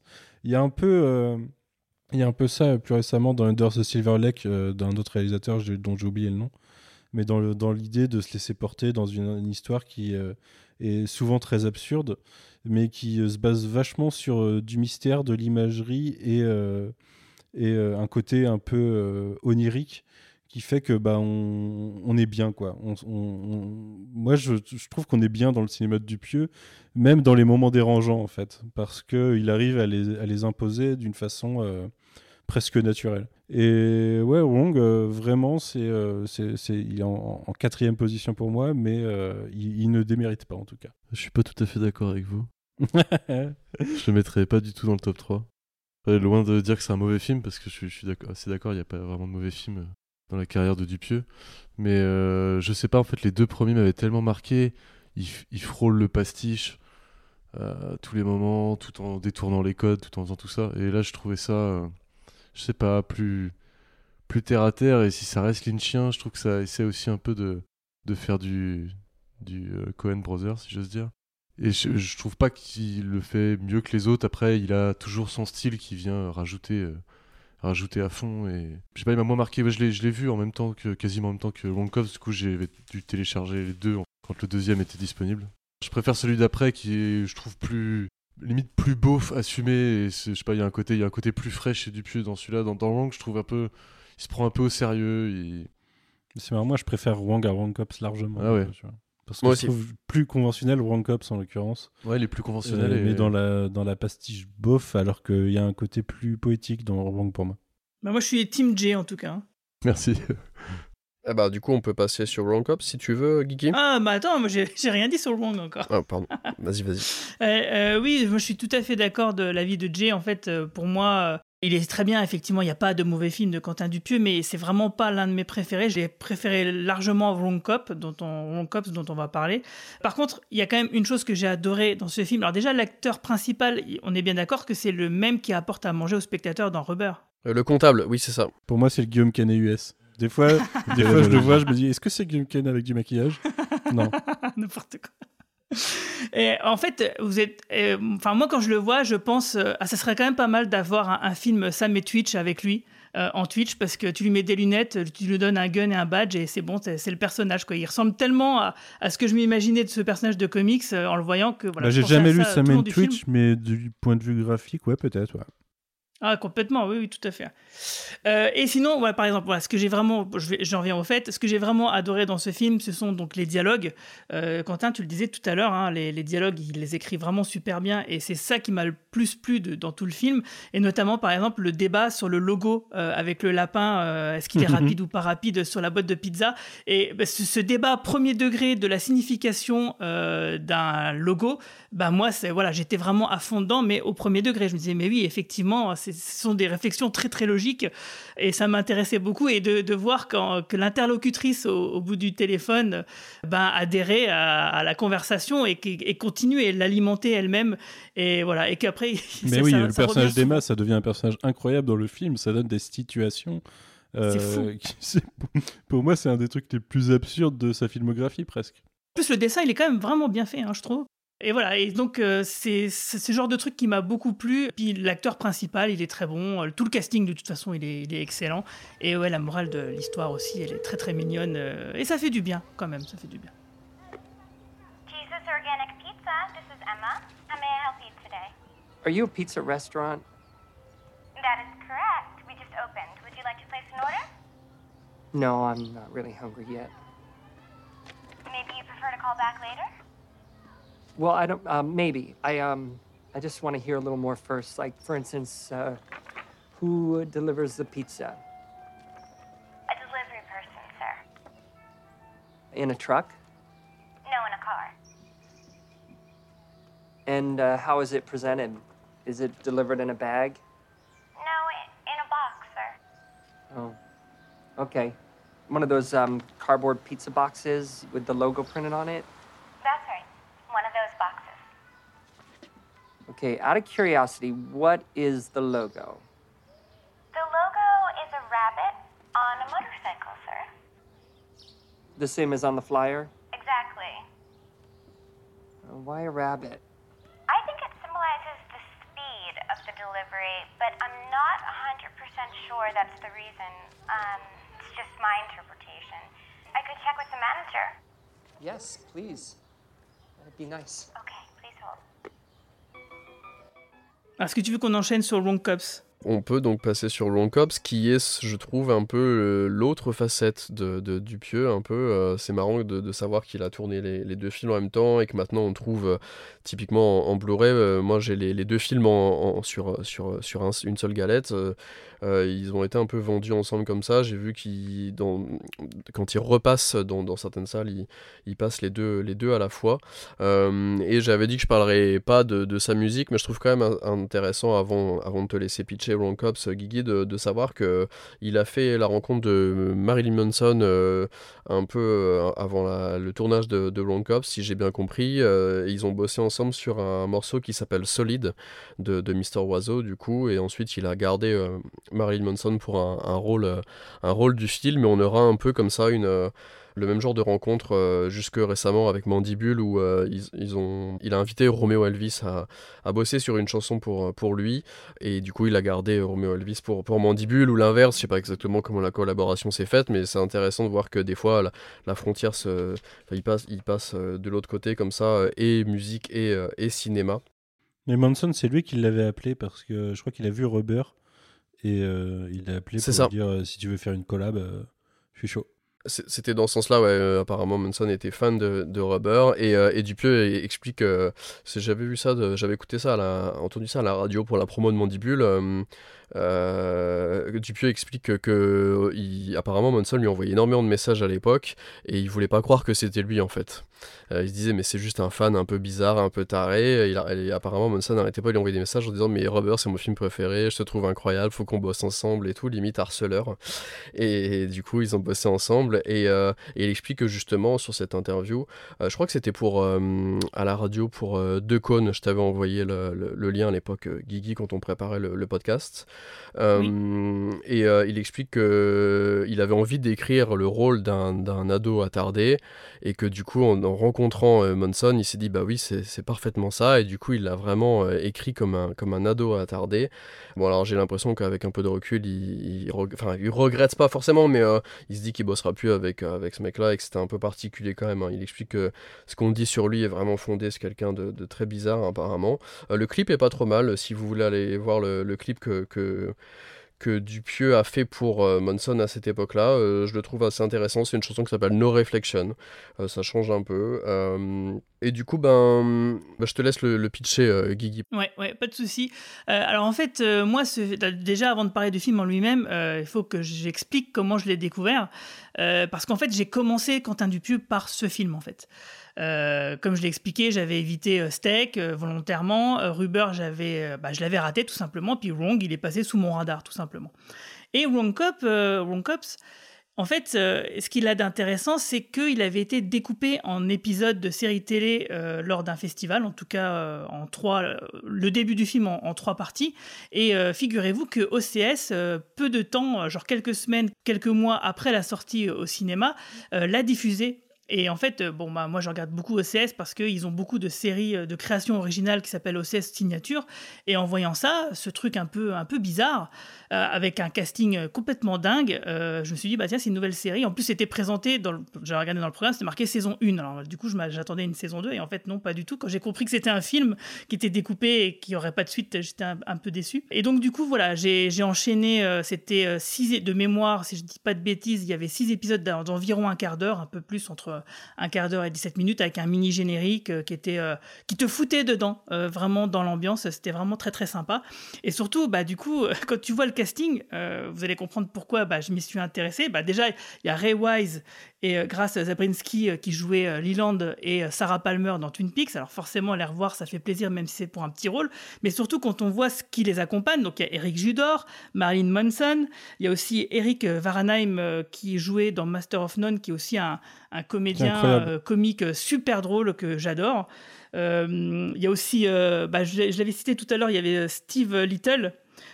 qui jouait dans, à cette époque-là dans la série Kenny Powers sur HBO, que je trouvais aussi très très drôle. Enfin bref, voilà, il y a aussi Eric Roberts, enfin, il y a, il y a un, nom, un nombre incroyable de gens qu'on n'aurait jamais imaginé euh, tourner un film ensemble. Donc voilà, donc déjà, c'était un, un vrai ovni et euh, ça a été ma porte d'entrée dans le cinéma de Quentin Dupieux. Alors l'histoire, Ah, Déjà, ce qui est intéressant, c'est qu'effectivement, tu disais Quentin tout à l'heure, il y a un personnage qui, euh, passe d'un film à l'autre. C'est le personnage de l'officier Duke qu'on voit dans Wrong, euh, qui est un officier de police très désagréable avec des lunettes, euh, vraiment pas très sympathique. Et finalement, c'est lui qui sera le personnage principal de ce film-là, même si on ne va pas suivre que lui, parce qu'en fait, dans ce film-là, il y a un peu une narration éclatée où on va suivre plein de petites histoires qui se recoupent qui se rencontrent les unes les autres, mais donc du coup il n'y a pas vraiment un fil conducteur en, en particulier. Euh, donc on va suivre ce fameux euh, officier Duke, euh, qui est un policier mélomane, C'est son Tarantino.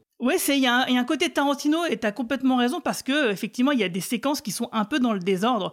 On va nous montrer des choses et on va ne le comprendre que plus tard quand on va nous montrer bah, les scènes qui auront précédé. Et, euh, et ce Duke, euh, alors il est intéressant parce que ouais c'est un policier mélomane euh, complètement bah, complètement désagréable et dingo, tout le temps en train de mâchouiller un, un chewing gum et il vend de la drogue dans des rats. Ça, je suis complètement dingue.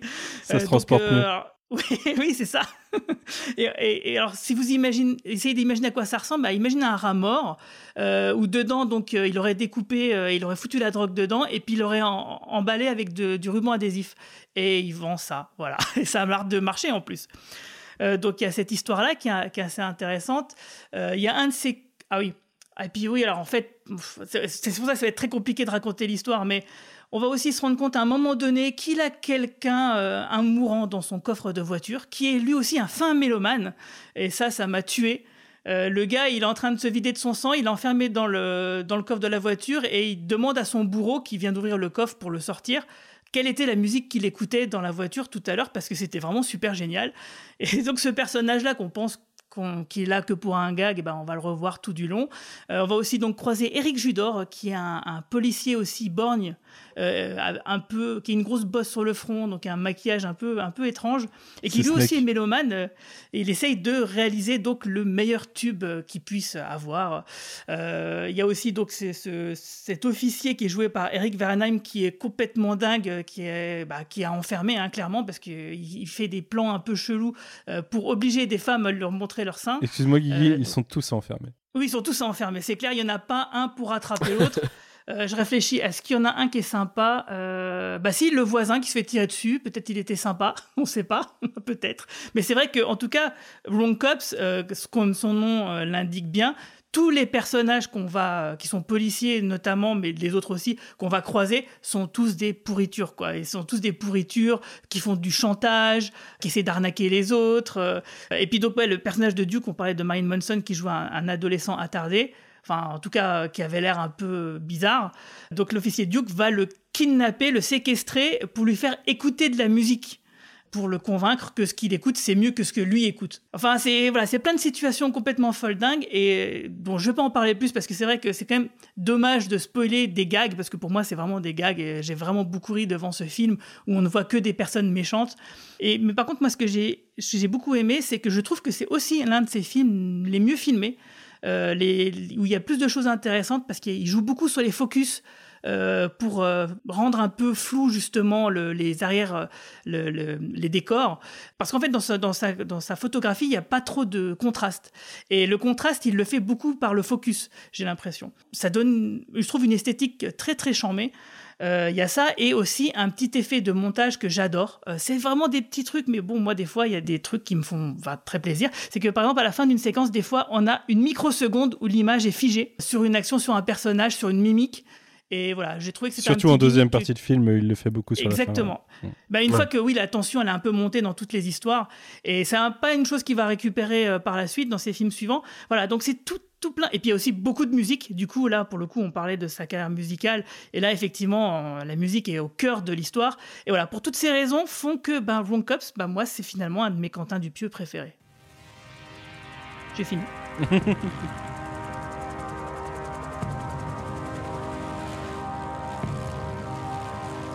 Okay. I'm sorry. Show me your breasts. I want to see your breasts. You are such an asshole. Really? Yeah, definitely no chicks. This is a song just for guys. Totally, totally just dudes. You Chinese people. You make me laugh. You're really good salespeople. But for everything else, you really are big dweebs. No. Hi. Have a nice trip down the hill, buddy. Uh-huh. Right?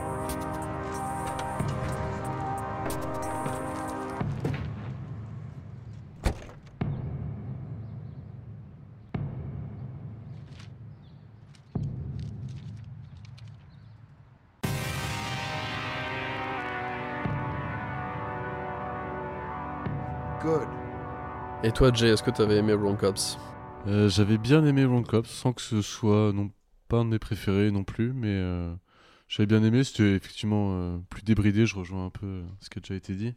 Mais j'avais une bonne impression. Après, ça, reste. effectivement, j'avais maté les deux en même temps dans ce diptyque Wrong, Wrong Cops et j'apprécie plus l'effort sur celui-là. En faisant effectivement un film, ça veut dire un peu un Tarantino, effectivement, le découpage fait penser à ça. Et euh, à part le casting, ouais, je retiens pas, je retiens pas une prouesse non plus euh, sur celui-là. Il m'avait pas marqué plus que ça. J'étais resté sur vraiment euh, sur Rubber en fait à l'époque et j'attendais, euh, j'attendais beaucoup plus ça de, de Dupieux. Et je suis content de l'avoir trouvé, retrouvé après. Et c'est sans doute une bonne expérience pour lui à mon avis. C'est effectivement comme tu dis, euh, les films ont été tournés en même temps. Il s'est fait une grosse expérience avec de différents acteurs, avec des différentes des situations plus plus classiques qui vont être euh, plus difficiles de détourner euh, ce qui est les, les- les trucs les plus simples du quotidien. C'est facile de dire euh, un pneu est tueur et euh, regardez comme je suis magique de réussir à faire un film là-dessus. Là c'est des sujets peut-être un petit peu plus un petit peu plus simples donc un peu plus difficiles à gérer. Il a dû se faire une grosse expérience c'est cool mais euh, c'est pas ce que je retiendrai de sa carrière. Je préfère largement ce qu'il a fait avant et après euh, ces deux films. Ouais, bah comme moi, je pense. Manu, tu voulais rajouter quelque chose ou pas? Ouais, alors c'est pas. Je l'aime moins que Wrong, et sûrement parce que, euh, comme tu disais, c'est l'autre facette de Wrong. C'est que euh, il y avait le côté plus positif avant, et là on est vraiment sur les personnages beaucoup plus négatifs. Euh, après, c'est ce que je disais, c'est son film, pour moi, le presque le plus conventionnel. C'est débattable avec Le Dain, peut-être, on en reviendra tout à l'heure. Mais c'est le plus conventionnel, et c'est celui qui me fait le plus dire que c'est il a été vachement inspiré c'est un mec qui a regardé la télé enfin des séries américaines dans les années 90 et, euh, et ça se ressent vachement dans l'imagerie dans les personnages dans un côté euh, Dark Starsky Hutch ou un truc comme ça Euh, Parce que là, on est clairement à Los Angeles. hein. Ouais, ouais, ouais, clairement, ouais. Euh, c'est vraiment les séries de flics des années 90. Par contre, c'est totalement un film à sketch. Et euh, là, pour moi, c'est. C'est euh, il est unique, en fait, au sein de sa filmo, euh, en ce sens-là. C'est que c'est des comédiens de stand-up qui font des sketchs dans leur coin, quasiment. C'est quasiment ça, le film. Et, euh, et ça donne des situations qui s'imbriquent pas toujours bien, qui font un tout cohérent, mais qui, qui marche bien. Mais les personnages sont plus appréciables dans leur, dans leur scénette individuelle, je trouve. Euh, C'est peut-être pour ça que moi j'ai vraiment le plus apprécié parce que comme je l'ai vu en format série télé, Ouais, euh, le ouais, coup, découpage euh, avec les mieux, ouais. génériques et tout, je pense que ça a dû aider dans mon expérience de visionnage. ouais. Ouais, mais c'est c'est euh, c'est peut-être ce côté-là de sa filmo. hein, son- le, le- le- il essaye peut-être vraiment de faire de la série télé sur ce, sur ça, et peut-être que le format film n'était pas une bonne idée et qu'il fallait le- vraiment garder un découpage qui était peut-être plus difficile à vendre. Après, tu vends de, tu vends de, un format série télé à la télévision et pas au cinéma, donc euh, je peux comprendre le compromis à la rigueur. Mais euh, moi, c'est dans ce sens-là que je le trouve plus appréciable. Que dire de plus? Bah, pas grand-chose. Il y a vraiment. euh, c'est un peu le moins absurde aussi, dans, je trouve.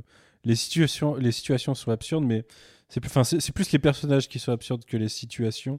Et des fois, les situations sont pas assez absurdes du tout. Et notamment, j'ai eu son nom, ce flic euh, qui est globalement un violeur en puissance, quoi.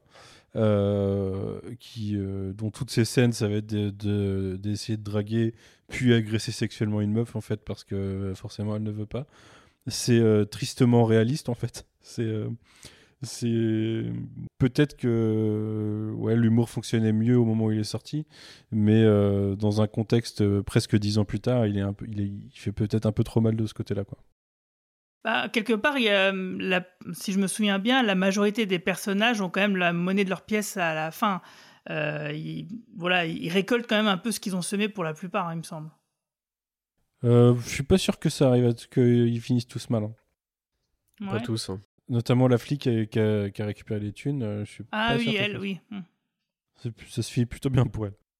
Alors que celui Ouais, à qui elle a volé, euh, lui, il méritait pas tout ça. quoi.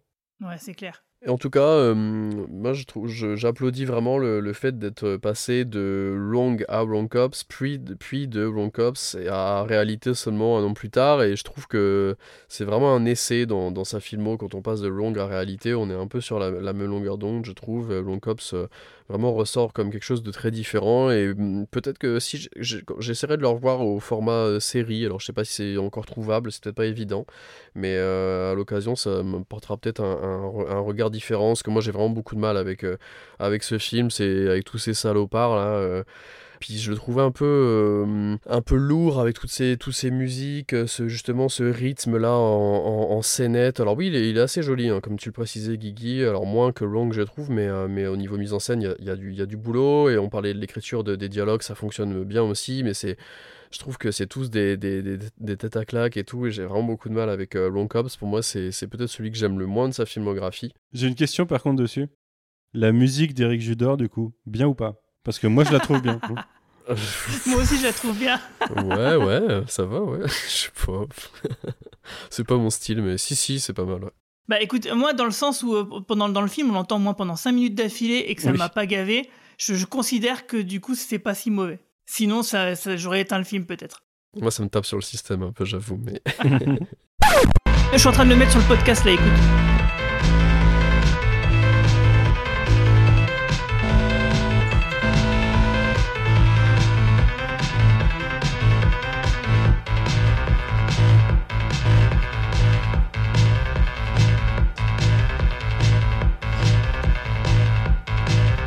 Ok, effectivement, merci.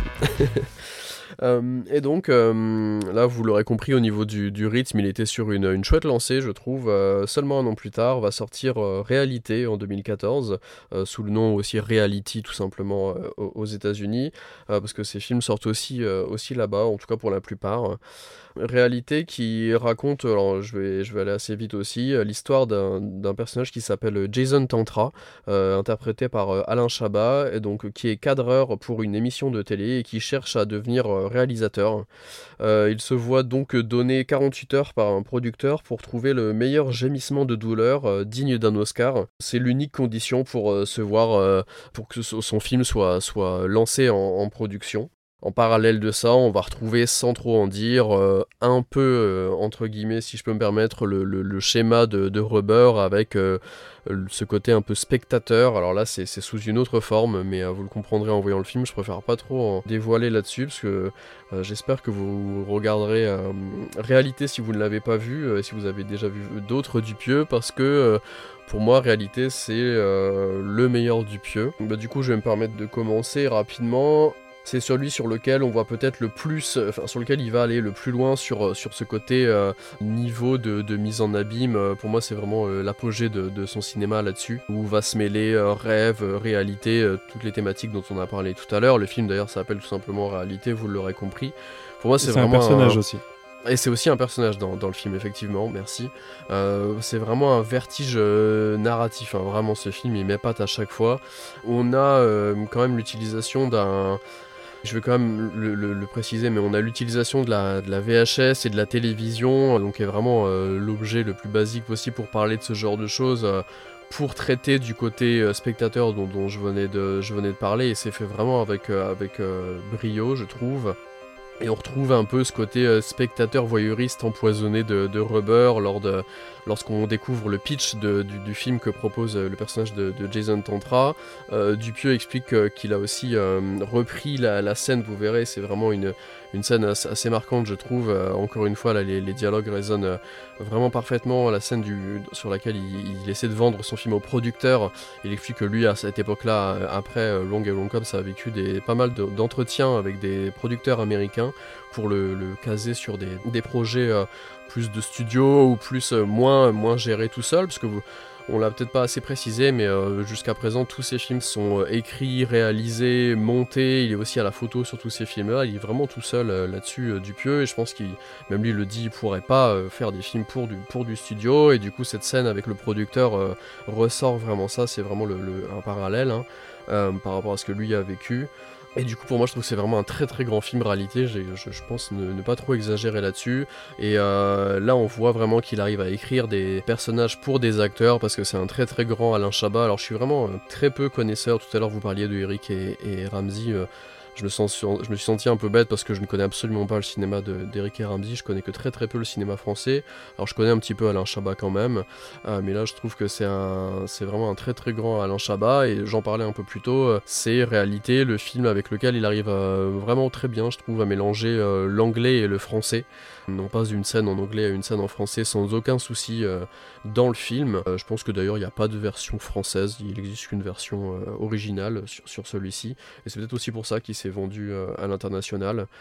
Voilà, en gros, je sais pas ce que. Je pense qu'on est à peu près tous les quatre d'accord euh, là-dessus. euh, Qu'est-ce que t'en as pensé, toi, Guigui, de réalité? Ah bah moi, je, comme tu l'as dit, c'est le meilleur du pieux. Euh, Là, il n'y a pas à chier. Euh, Alain Chabat dedans est impérial. Il y a aussi Elodie Bouchès que j'adore, euh, notamment dans ce film. Euh, Jonathan Lambert qui est aussi euh, pff, Mm. incroyable en Il producteur parfait. de cinéma. Euh, il est vraiment... euh, Enfin, c'est... À un moment donné, euh, je spoil un petit truc, mais euh, il est avec une carabine et il tire sur des gars qui font du surf, je crois. C'est ça. Euh, Comme ça, c'est gratuit. Euh, N'importe quoi, on sait pas, c'est comme ça. Euh, il sort de son bureau, il veut re-rentrer, il veut forcer Alain Chabat à fumer. Enfin, il y a un truc sur la, il a un truc sur la cigarette, hein, Quentin Dupieux, hein, j'ai l'impression. C'est vraiment super intéressant et tu l'as dit tout à l'heure, effectivement, il y a beaucoup de mise en abîme, mais en fait, c'est un labyrinthe de mise en abîme qui est vraiment fascinant. Où bien sûr, il est impossible de vraiment de démêler, euh, bah, de démêler euh, les multiples couches qui Parce que vont tout s'imbrique, nous en être fait. imposées. Voilà, c'est De, fa- c'est- de ouais, façon ça- non ça cohérente, ça s'imbrique. euh. Tout se passe en même temps. Tout est vrai et tout est faux. C'est c'est ça. Et du coup, euh, Alain Chabat, dedans, il est vraiment. euh, on, on ressent bien euh, par son jeu le mec, le mec, il est perdu, et puis il a accroché à, à son histoire de film, à essayer d'effectivement de faire le râle, euh, le cri le plus horrible qui soit. Mais moi, il y a un truc, moi, qui m'a quand même euh, un peu marqué, c'est le costume euh, de, du présentateur de l'émission culinaire, qui est une espèce de grand rat euh, dégueulasse. Je comprends pas. C'est un peu Splinter dans la, dans la mauvaise série télé de Tortue Ninja. Oui, voilà.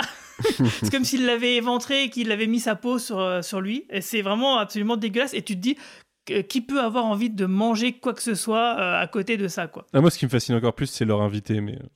euh, il est- Ouais, en je le trouve vraiment incroyable. Et puis aussi euh, John Glover euh, qui joue un réalisateur Oui, euh, de Lionel cinéma Luthor. super sympathique. Ouais, il est vraiment, euh, il est vraiment très bon. Donc voilà, Ah, on bah, un vu ce qu'il fait, il est très bon, oui. Ouais, là, moi, franchement, j'ai- j'ai- j'aime beaucoup. Et puis, les, les séquences euh, avec euh, Jonathan Lambert. Et puis, euh, en plus, c'est même pas des scènes où on passe du français à l'anglais. Des fois, c'est vraiment d'une réplique à l'autre. C'est Dans la, dans la même scène, Jonathan Lambert, il parle en français.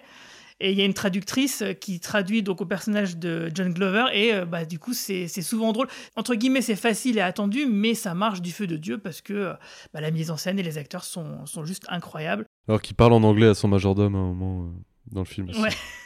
Enfin voilà, c'est vraiment euh, un film que, j'adore. Et dès la, d'ailleurs l'affiche euh, et puis même le titre, hein, ils annoncent carrément la couleur. Donc on va beaucoup se questionner justement sur ce rapport bah, de la réalité euh, et la fiction. Et voilà, et c'est quelque chose, vous l'avez bien compris, comme tout ce qu'on n'arrête pas de dire depuis le début du podcast, qui est vraiment une marotte du réalisateur. Et là, effectivement, c'est sans doute le film où c'est le plus le sujet et c'est le plus réussi et ce qui en fait le film bah, le plus réussi de sa filmographie. Ouais, je, suis assez d'accord. euh. Après, vu, le virage on parlera des, des prochains films après, mais vu le virage qu'il a fait, je trouve ça assez intéressant de dire que c'est vraiment le meilleur, mais en même temps, c'est le meilleur que d'une espèce de phase euh, qu'il a terminé là-dessus. Et je trouve ça magnifique en fait de presque s'entraîner sur euh, des précédents films et d'arriver là, comme vous disiez, à mélanger le, le français, l'anglais, prendre Alain Chabat, Jonathan Lambert pour produire des films, enfin pour réaliser et produire des films aux États-Unis, c'est c'est assez parfait cette espèce de d'aisance qu'ils ont à être français là-bas, sans que ça, sans que ce soit dérangeant. Et oui, ce- c'est clairement le plus abouti dans dans son questionnement. Il y a vraiment là au niveau dialogue, c'est pareil, on touche, euh, on touche à la grâce quoi. Et et c'est c'est tellement c'est tellement grisant en fait de commencer à suivre le film les 30 premières minutes de se, de se dire bon ok là y a, je vois qu'il y a différentes couches de réalité j'ai encore à peu près le fil euh, de tout ce qui se passe et d'être progressivement comme ça perdu jusqu'à il y a presque un effet euh, Requiem for a Dream je trouve euh, avec la musique euh, récurrente du film qui arrive à la fin où Et puis des moments de tension. Ouais, où tout, tout collapse et c'est censé. Le montage est incroyable. Le montage est incroyable et c'est censé libérer la tension, mais même pas. On reste dans cette perplexité de réalité euh, qui est hyper pesante. Et effectivement, euh, ça a déjà été dit, mais le, le casting, je trouve vraiment euh, incroyable. Ça, ça marche à fond et pour autant, c'est pas un Dupieux qui marche que sur, euh, que sur les dialogues et le casting non plus. Il y a, il y a une vraie ambiance et une- je trouve une gestion de la géographie des lieux et tout qui est, qui est super intéressante aussi dans celui-là.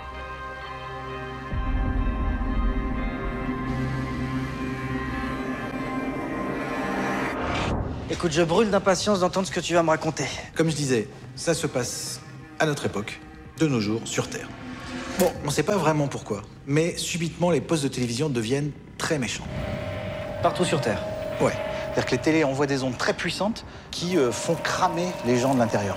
Ah, c'est bien, ça, j'adore. Les gens souffrent Ils souffrent, ils souffrent, ils souffrent à fond. Je veux que ce soit le meilleur gémissement de l'histoire du cinéma. Et si le gémissement me convient, alors on signe. Et tu fais ton film. Et je veux un Oscar pour ce gémissement. Gémissement numéro 45. Are you the old person that lives in this house? Yes. Why should I give a shit? We need to talk. Uh, I think we're the same person. Je suis en train de perdre les pédales. Y a quoi sur cette putain de cassette? On aimerait savoir. Give me the tape or I'm gonna call your parents. Then I'll tell everyone you dress up like a woman. Je veux un Oscar pour ce gémissement, Jason, tu m'entends? Jason, t'entrain. Qu'est-ce que tu dis de ça?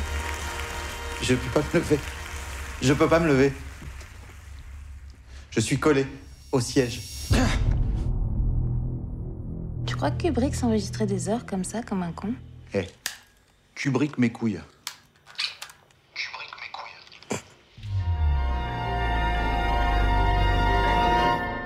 C'est encore un du trio de tête. Je sais pas si c'est le premier. Parce que vraiment, euh, comme le DJ, en fait, euh, il y, a plusieurs, euh, il y a plusieurs époques, on va dire, euh, Quentin Dupieux.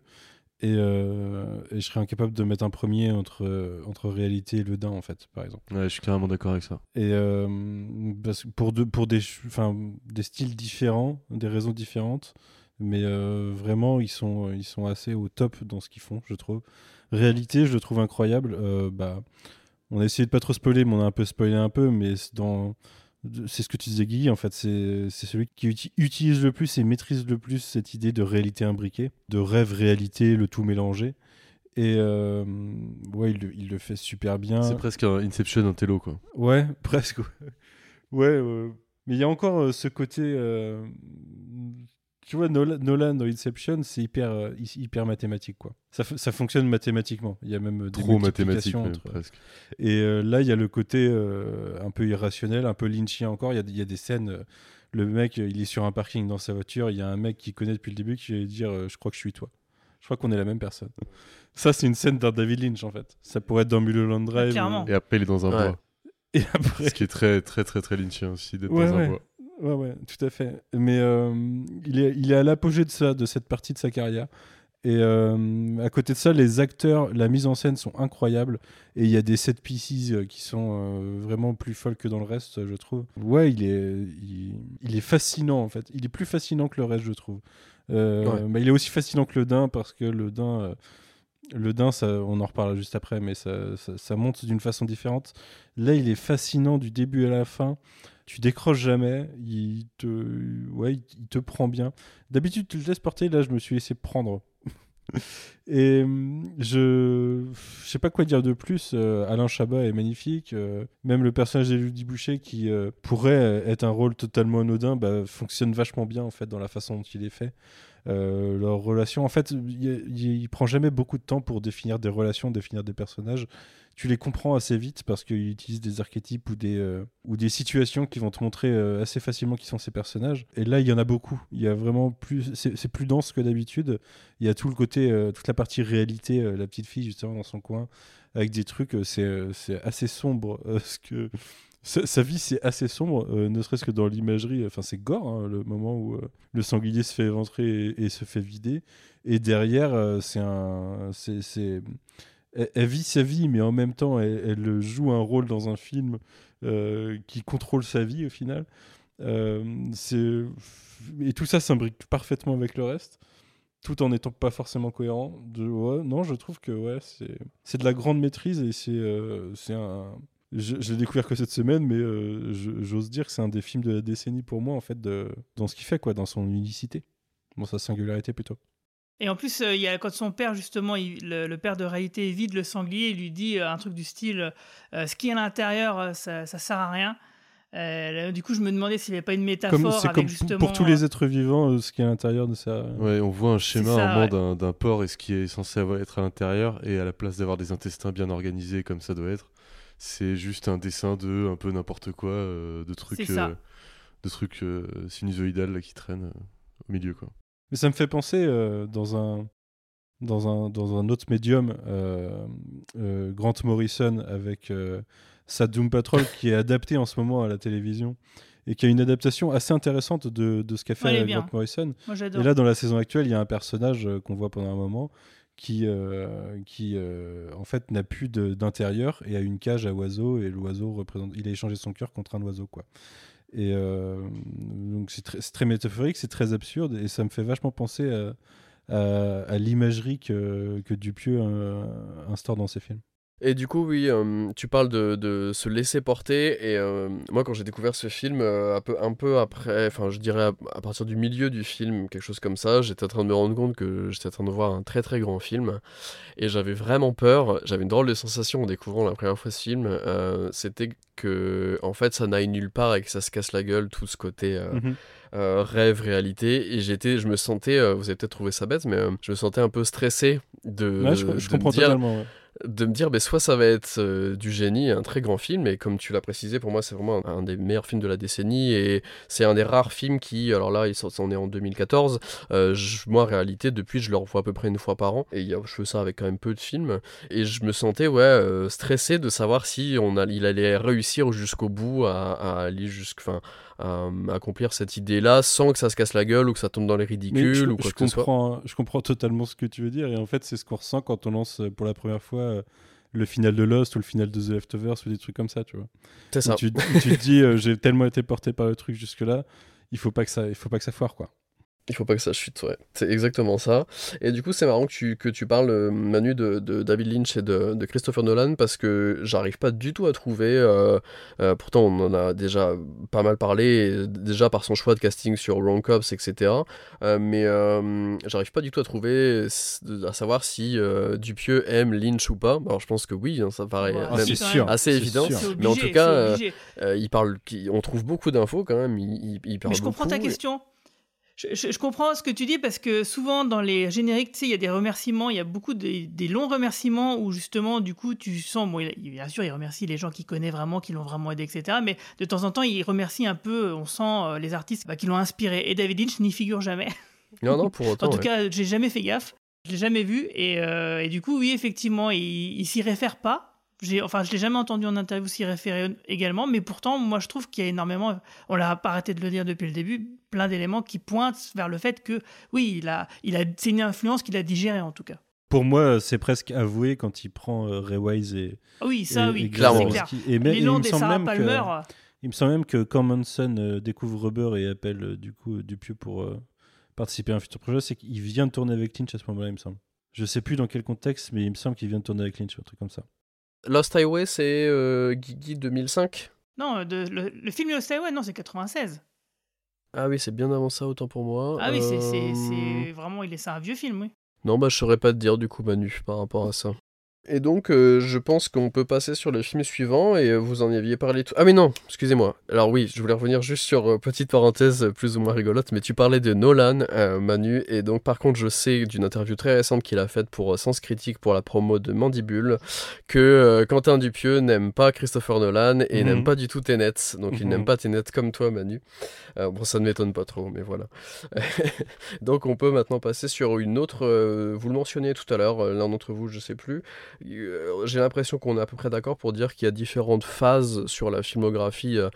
De Dupieux. Et là, je pense que on va passer sur une autre phase. Donc, réalité, c'est 2014 et le film suivant au poste, c'est 2018. Et donc là, on entre dans une phase où, à mon avis, c'est à ce moment-là où il revient habiter en France. Et euh, c'est là où il repart sur du cinéma purement français. Donc, je pense qu'on peut identifier une première phase avec euh, peut-être non-film, euh, Steak et Rubber. Ensuite, avec le trio Wrong Wrong Cops Réalité. Et donc là, on est sur une autre phase plus française avec donc Au Poste, Le Dain et Mandibule. Et donc Au Poste, sorti en 2018, euh, donc son retour euh, en France. Avant de te laisser euh, pitcher le, le film, euh, Guigui, je voulais juste préciser que pour moi, euh, euh, la, la bande-annonce, je sais pas si vous vous en souvenez ou pas, la bande-annonce de Au Poste, je l'avais trouvée vraiment incroyable, ça m'avait vraiment donné envie. En fait, c'était une scène qui n'est pas dans le film, où en fait on retrouvait les deux personnages en train de d'expliquer euh, ce qu'était le film. Ah bah c'est un film de Quentin Dupieux, etc. Alors euh, je trouvais la, la bande-annonce vraiment mortelle, parce que du coup on comprenait ce qu'était le film, et sans avoir de scène, et c'était assez court, Enfin, c'était plus un mini teaser qu'une vraie bande-annonce, hein, mais euh, du coup, mais euh, je trouvais ça très très intelligent comme truc, ça, ça collait parfaitement à- à- au délire, et je trouvais ça vraiment génial. C'est marrant parce que euh, je me souviens que j'ai pas vu la bande-annonce, mais par contre, c'est le film qui, pour moi, le film de Dupieux qui était le plus marketé pour moi, que j'ai le plus vu euh, au niveau euh, promotion. Et il m'a fait le même effet que Steak, c'est-à-dire que je me suis dit, tiens, c'est un film Benoît Poulvord, ça m'intéresse pas spécialement. Et euh, oui, alors Jay, ça te. T'es dur, ouais. Comment? T'es dur avec Boulevard. Ouais, mais tu vois, je suis comme Quentin. Ouais, il je a suis- fait beaucoup de merde hein, quand même, c'est je suis comme Quentin, Oh. je suis pas hyper cinéma français, et c'est une époque où t'avais plein de films. euh, Il est belge. De films. euh, Ouais, non, mais enfin, francophone, je excuse-moi. plaisante. Et t'avais, mais t'avais plein de films euh, de comédie française ou francophone qui étaient, que je trouvais pas ouf, quoi, qui étaient hyper marketés. Et du coup, euh, ça m'a, ça m'a fait le même effet que Steak, je- c'est- ça m'a, ça m'a repoussé, quoi. C'était pas encore découvert Dupieux aussi. T'avais pas vu Ouais. genre les trois Ouais, d'avant. forcément, ouais, ouais. ouais. Effectivement. Voilà, fin de la, fin de la digression. Non, attends, je peux pas te parler là. Non, parce que je dois faire une bonne annonce, je te rappelle. Alors, Grégoire, c'est quoi ce film dans lequel on joue? C'est la nouvelle comédie de Quentin Dupieux. C'est qui? Je sais pas. C'est le réalisateur, j'imagine? Je pense. Ça parle de quoi? C'est euh, un flic qui interroge un suspect toute une nuit et ça va mal tourner. Il y a un meurtre Ouais. Le titre du film? Au poste. Au poste. La nouvelle comédie de Quentin Dupieux. Dupieux. Avec bah, Grégoire Ludic. Bonsoir. Benoît Boulevard. Marc Fraise. Anaïs Domoustier. Philippe Duquesne. Et une pléiade d'autres acteurs euh, amusants. Amusant, ouais. Amusants. Bientôt sur vos écrans. Ouais, bientôt sur vos écrans.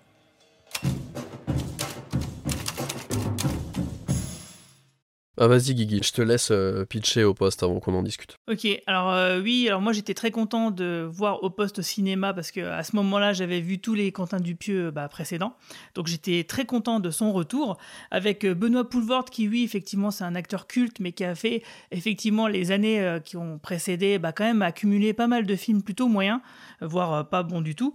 Et puis il y avait aussi Grégoire euh, du Palmacho, euh, bon qui est sympathique mais enfin moi j'étais pas plus fan que ça. Donc euh, j'ai trouvé ce film plutôt intéressant, mais qu'est-ce que ça raconte? Et ben c'est effectivement, euh, comme le dit très bien la bande-annonce, et ben c'est une nuit au poste où en fait on a donc le personnage de, euh, qui est joué par Grégoire qui euh, est interrogé par le personnage, le commissaire joué par Benoît Poulvord, parce qu'il a découvert un cadavre en bas de chez lui. Et bah du coup on se demande s'il serait pas le suspect numéro un. C'est clairement suggéré au début du film avant d'être complètement verbalisé. Parce qu'en fait, euh, figurez-vous que euh, le personnage de Grégoire, eh ben, il est descendu, il a fait 7 ou 8 allers-retours euh, de chez lui euh, en bas euh, pendant la nuit, ce qui le rend suspect. Euh, et ça, on le sait pourquoi? Parce qu'il y a une, vieille voisine qui, à chaque fois qu'on ouvre la porte et qu'on prend l'ascenseur, elle ouvre la porte pour regarder qui c'est qui passe dans le couloir, donc la, la dame bien relou, qui fait justement bien David Lynch elle-même, euh, parce que c'est une toute petite vieille un peu bossue comme ça qui entrouvre la porte et qui a l'air très très menaçante alors qu'elle est plutôt et, et puis bah vieille quoi. Et euh, donc ce film, il est vraiment super intéressant par son casting parce qu'il y a aussi euh, Marc Fraise euh, qui joue Philippe. donc une personne qui n'a qu'un œil, qui va arriver des bricoles. Et d'ailleurs, je tiens à préciser que j'ai pour le podcast, j'ai revu ce film avec mon enfant de 6 ans et demi, qui a donc découvert le film avec moi, Wow. parce que j'avais oublié une certaine scène un peu frontale, euh, avec une équerre, oui, Un une équerre qui est impliquée. Un peu oculaire, j'aurais dit. Mais... Oui, bah frontal, euh, bah, le front, le- la tête, l'œil, quoi. Heureusement, j'ai eu le temps de, de- de me souvenir et de lui mettre les- les- la main devant les yeux euh, juste au, bon moment. Euh, mais sinon, euh, bah, figurez-vous qu'il a bien apprécié le film, même si effectivement il n'y comprenait absolument rien, euh, parce que encore une fois, on joue un petit peu euh, sur euh, les, notions de réalité, alors d'une manière moins prononcée que sur réalité, mais d'une manière tout aussi intéressante. Et d'ailleurs, on parlait tout à l'heure de l'imagerie, de savoir à quelle époque on pouvait placer les histoires. Bah là, encore une fois, on ne peut pas vraiment, car on a quand même des bureaux euh, du commissariat qui font très années 70 avec euh, bah voilà des, des couleurs un peu un peu ternes un peu euh, un peu verte gris et puis avec ces fameuses ah, que je déteste ces portes vitrées fumées là ah ça j'ai horreur de ça Et pas de machine à écrire. Parce que c'est pas un c'est film. vraiment l'enfer, quoi. Et puis bah, les placards, enfin tout, quoi. Euh, on a aussi donc Aurel San euh, au casting. On a aussi euh, Philippe Duquesne, donc vraiment un très très bon casting, très drôle. Benoît Poulvord dedans, il est, il est parfait. Enfin, tous les acteurs sont très bons. Il y a beaucoup de gags.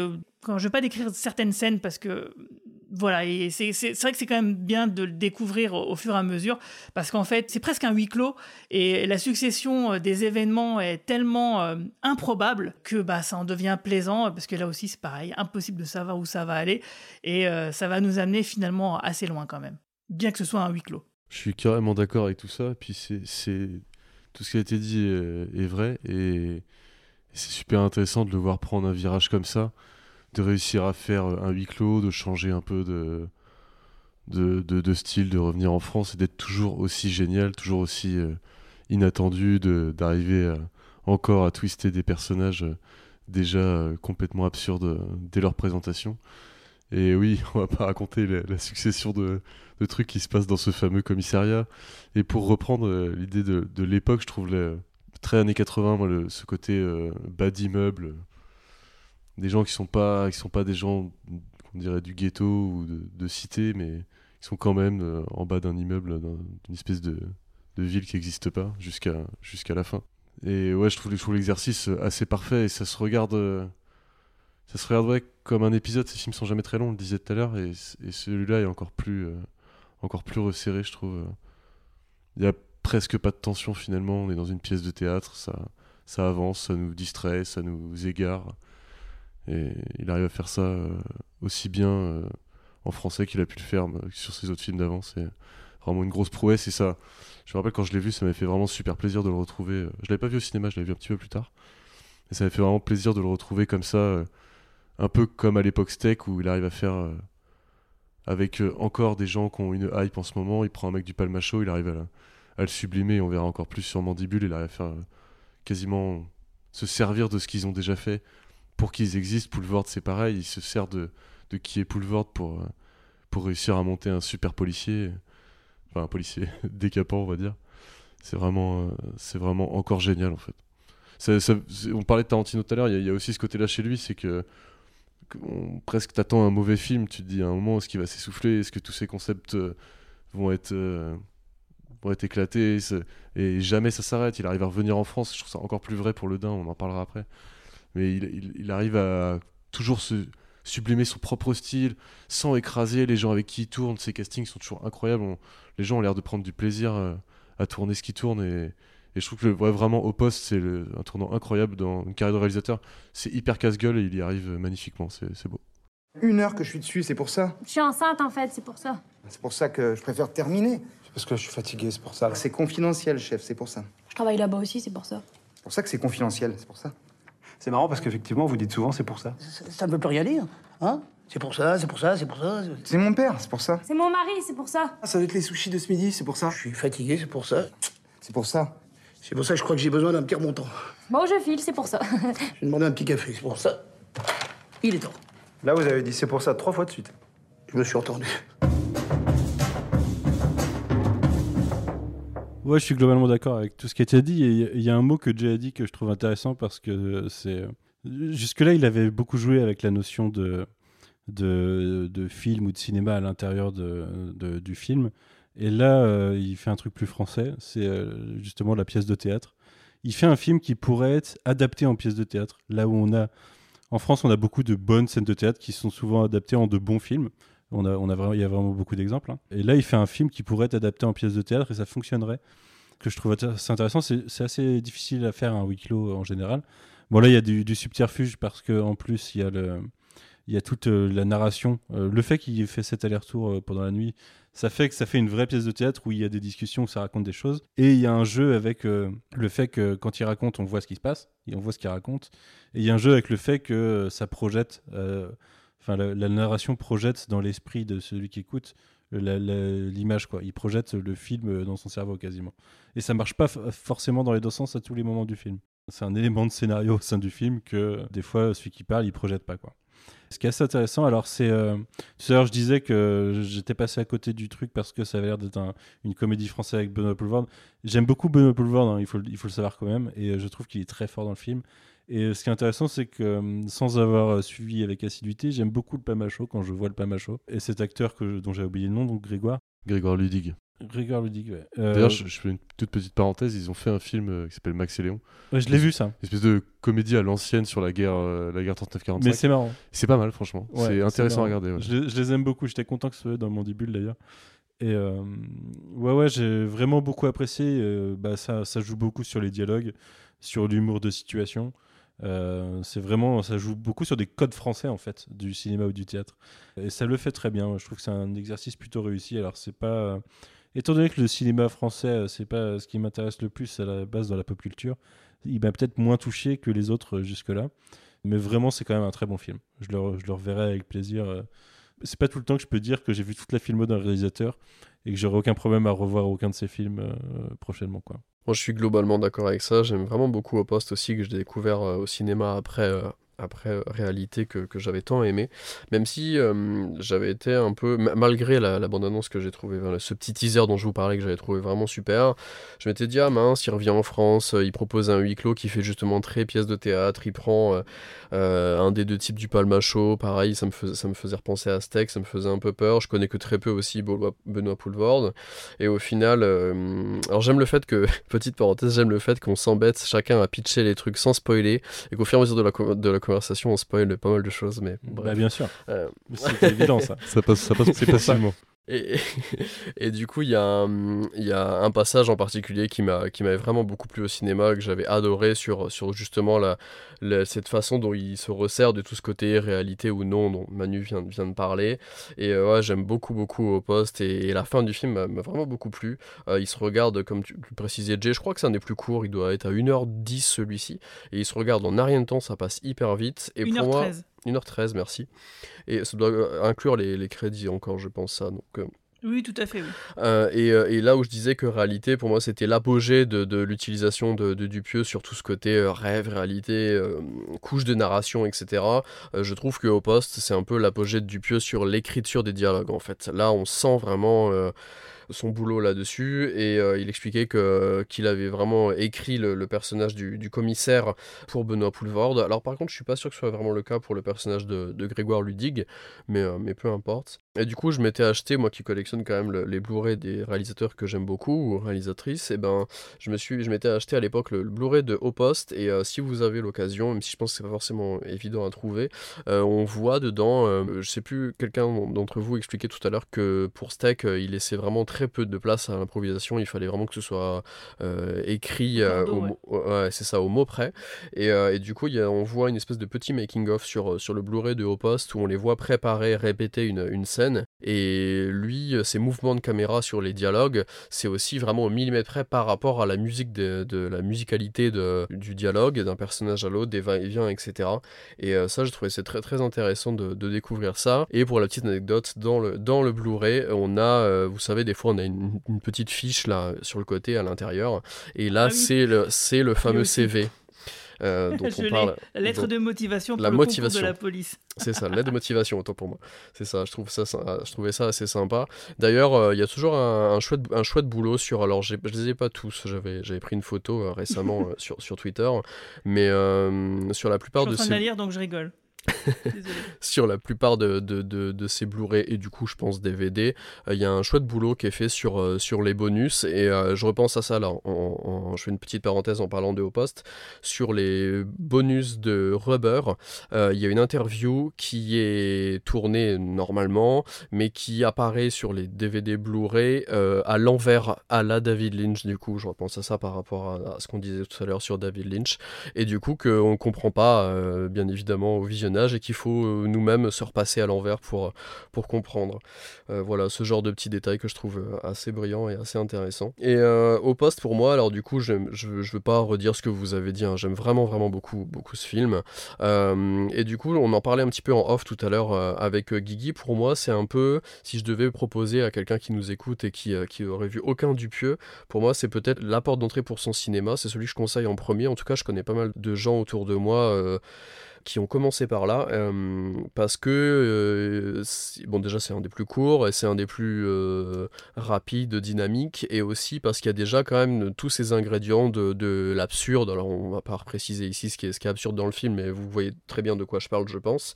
Et cette, cette, le, fameux final et les scènes dont tout à l'heure Manu a évoqué sur, sur ces différentes couches de narration quatrième mur etc et je sais pas si vous êtes d'accord avec ça. Guigui tu me disais que toi tu étais pas d'accord avec ça est-ce que Au Poste est bien la, la porte d'entrée, euh, le, le film que vous conseillerez en premier à quelqu'un qui ne connaîtrait pas le cinéma de Dupieux? Moi, ça dépendrait à, à qui je parle, en fait. Euh, tu vois, si c'est à mes parents, je dirais oui, euh, commencer par Au Poste. Euh, si c'est quelqu'un un peu plus euh, féru de cinéma et qui aime bien euh, bah, essayer des trucs, je lui conseillerais Ruber. Hum, donc, euh, ou Réalité à la rigueur, mais je pense que je, commande- je leur dirais plutôt commencer par Ruber, les gars. Je suis carrément d'accord, je conseillerais Rubber réalité, euh, histoire de. Ok. tu- comme ça pour savoir si la personne va vraiment aimer ce cinéma-là et pourra être que. Elle sera pas déçue dans le mauvais sens si elle aime moins au poste. Que si aller vers un au poste pour après découvrir le gars, je trouve ça assez compliqué, c'est pas très représentatif. Bah, je pense qu'en fait, euh, pour la raison qui fait que je me suis pas, euh, je me suis pas intéressé au film à la base, c'est-à-dire euh, le, le- je pensais pas être la cible, mais euh, que ça ciblait quelque chose de plus grand public. Bah, je pense que oui, du coup, ça peut en faire une porte d'entrée parce que ça, ça choquera moins le public euh, général de comédie française, par exemple, que d'aller que d'aller mater euh, le Dain, peut-être, tu vois, par exemple. Ou Rubber, parce que Rubber, c'est vraiment, euh, c'est c'est une autre cible, quoi. C'est une Pas d'accord cible- pour le din, mais je t'expliquerai ça après. T'es pas d'accord pour le Dain Ok. On- je suis pas d'accord non plus. ouais. Mais euh, ouais, je pense que c'est une, ouais, une bonne porte d'entrée, ouais. Plus que réalité à la rigueur, parce que réalité, euh, c'est euh, c'est- c'est c'est l'apogée d'une époque, mais euh, mais faut peut-être être dans le mood quand même à la base pour euh, pour l'apprécier comme il se doit, quoi. Euh, Dites-nous dans les commentaires ce que vous en pensez. Ouais, voilà, c'est ce que j'allais dire. Soit au poste comme, comme Manu et moi, ou soit plutôt euh, réalité ou rubber, euh, comme Guigui ou Jay.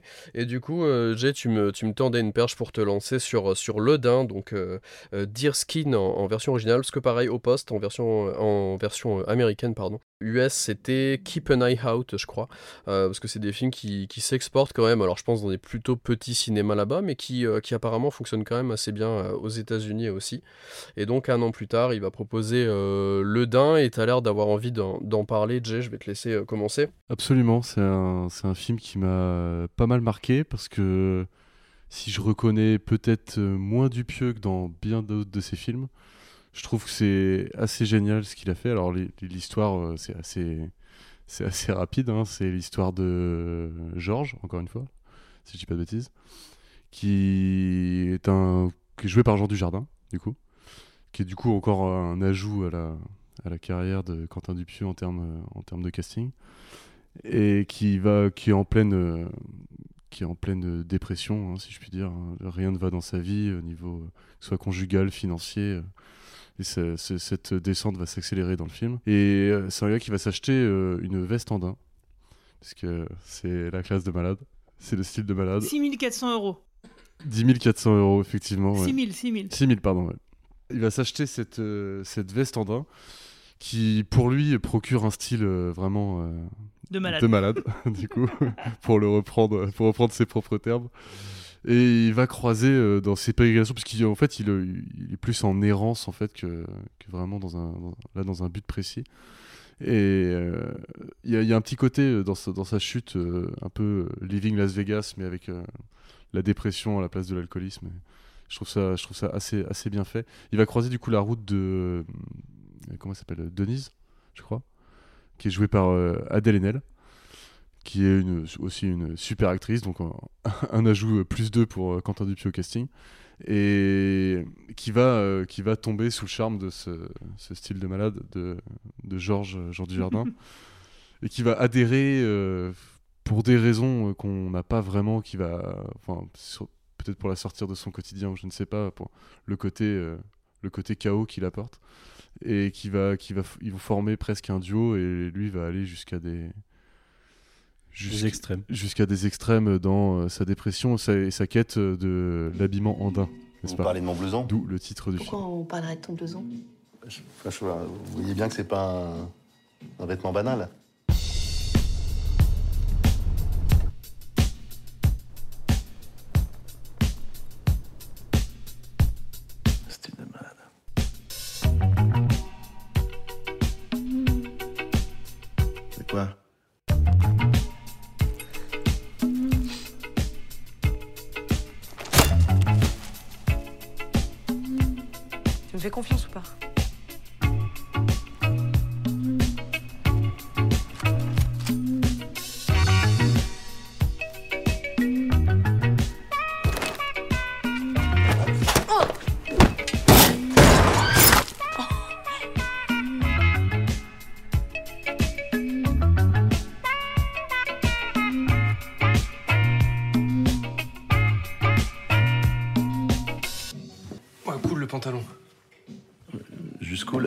Sûr T'as bien regardé là Bah oui. Ouais.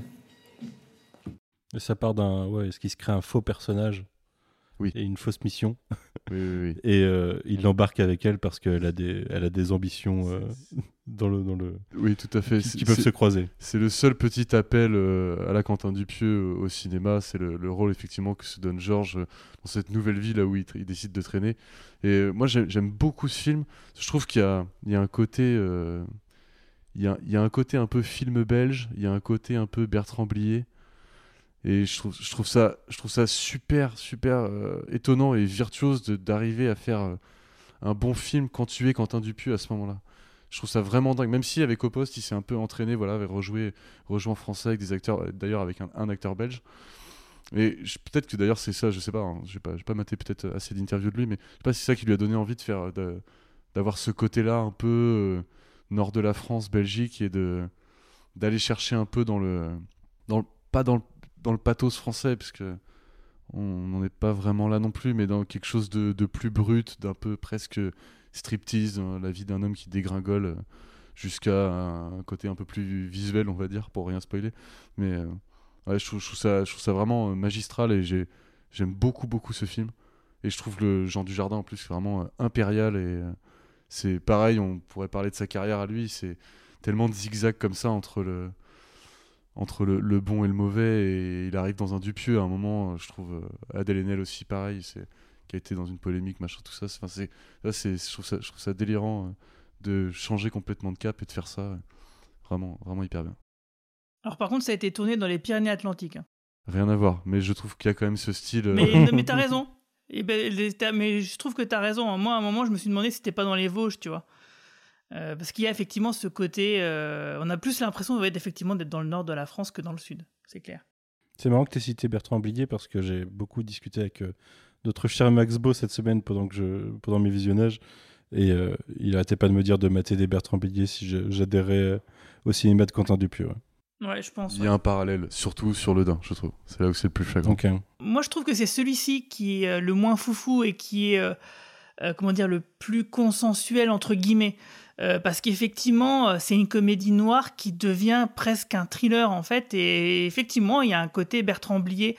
Euh, c'est pour ça que je dis que c'est consensuel dans le sens où, hum, comment dire, ça ça se raccroche peut-être plus à des choses qu'on a déjà vues précédemment dans notre cinéma à nous et puis aussi dans le cinéma belge, hein, c'est vrai, vous avez raison. Donc du coup, voilà, je trouve que c'est le, moins foufou, mais ça ne veut pas dire que c'est le moins bon. Hein. Euh, Entendons-nous bien, c'est juste que c'est le moins absurde, entre guillemets. Euh, c'est simplement, voilà, on suit un mec qui est fou, euh, qui, euh, qui, limite il, il, il, est schizophrène quoi. Son blouson devient un personnage, c'est Monsieur Garrison avec Monsieur Top quoi. C'est un peu ça le truc.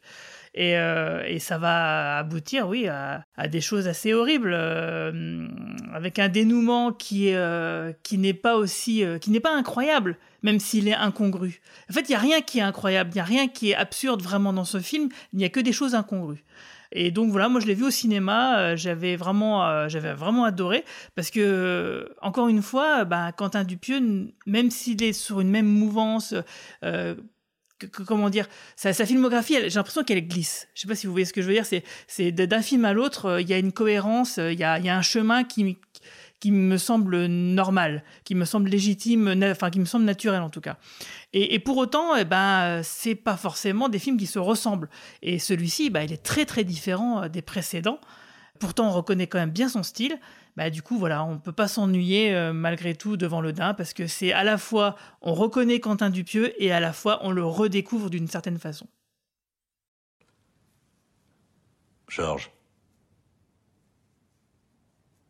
Georges.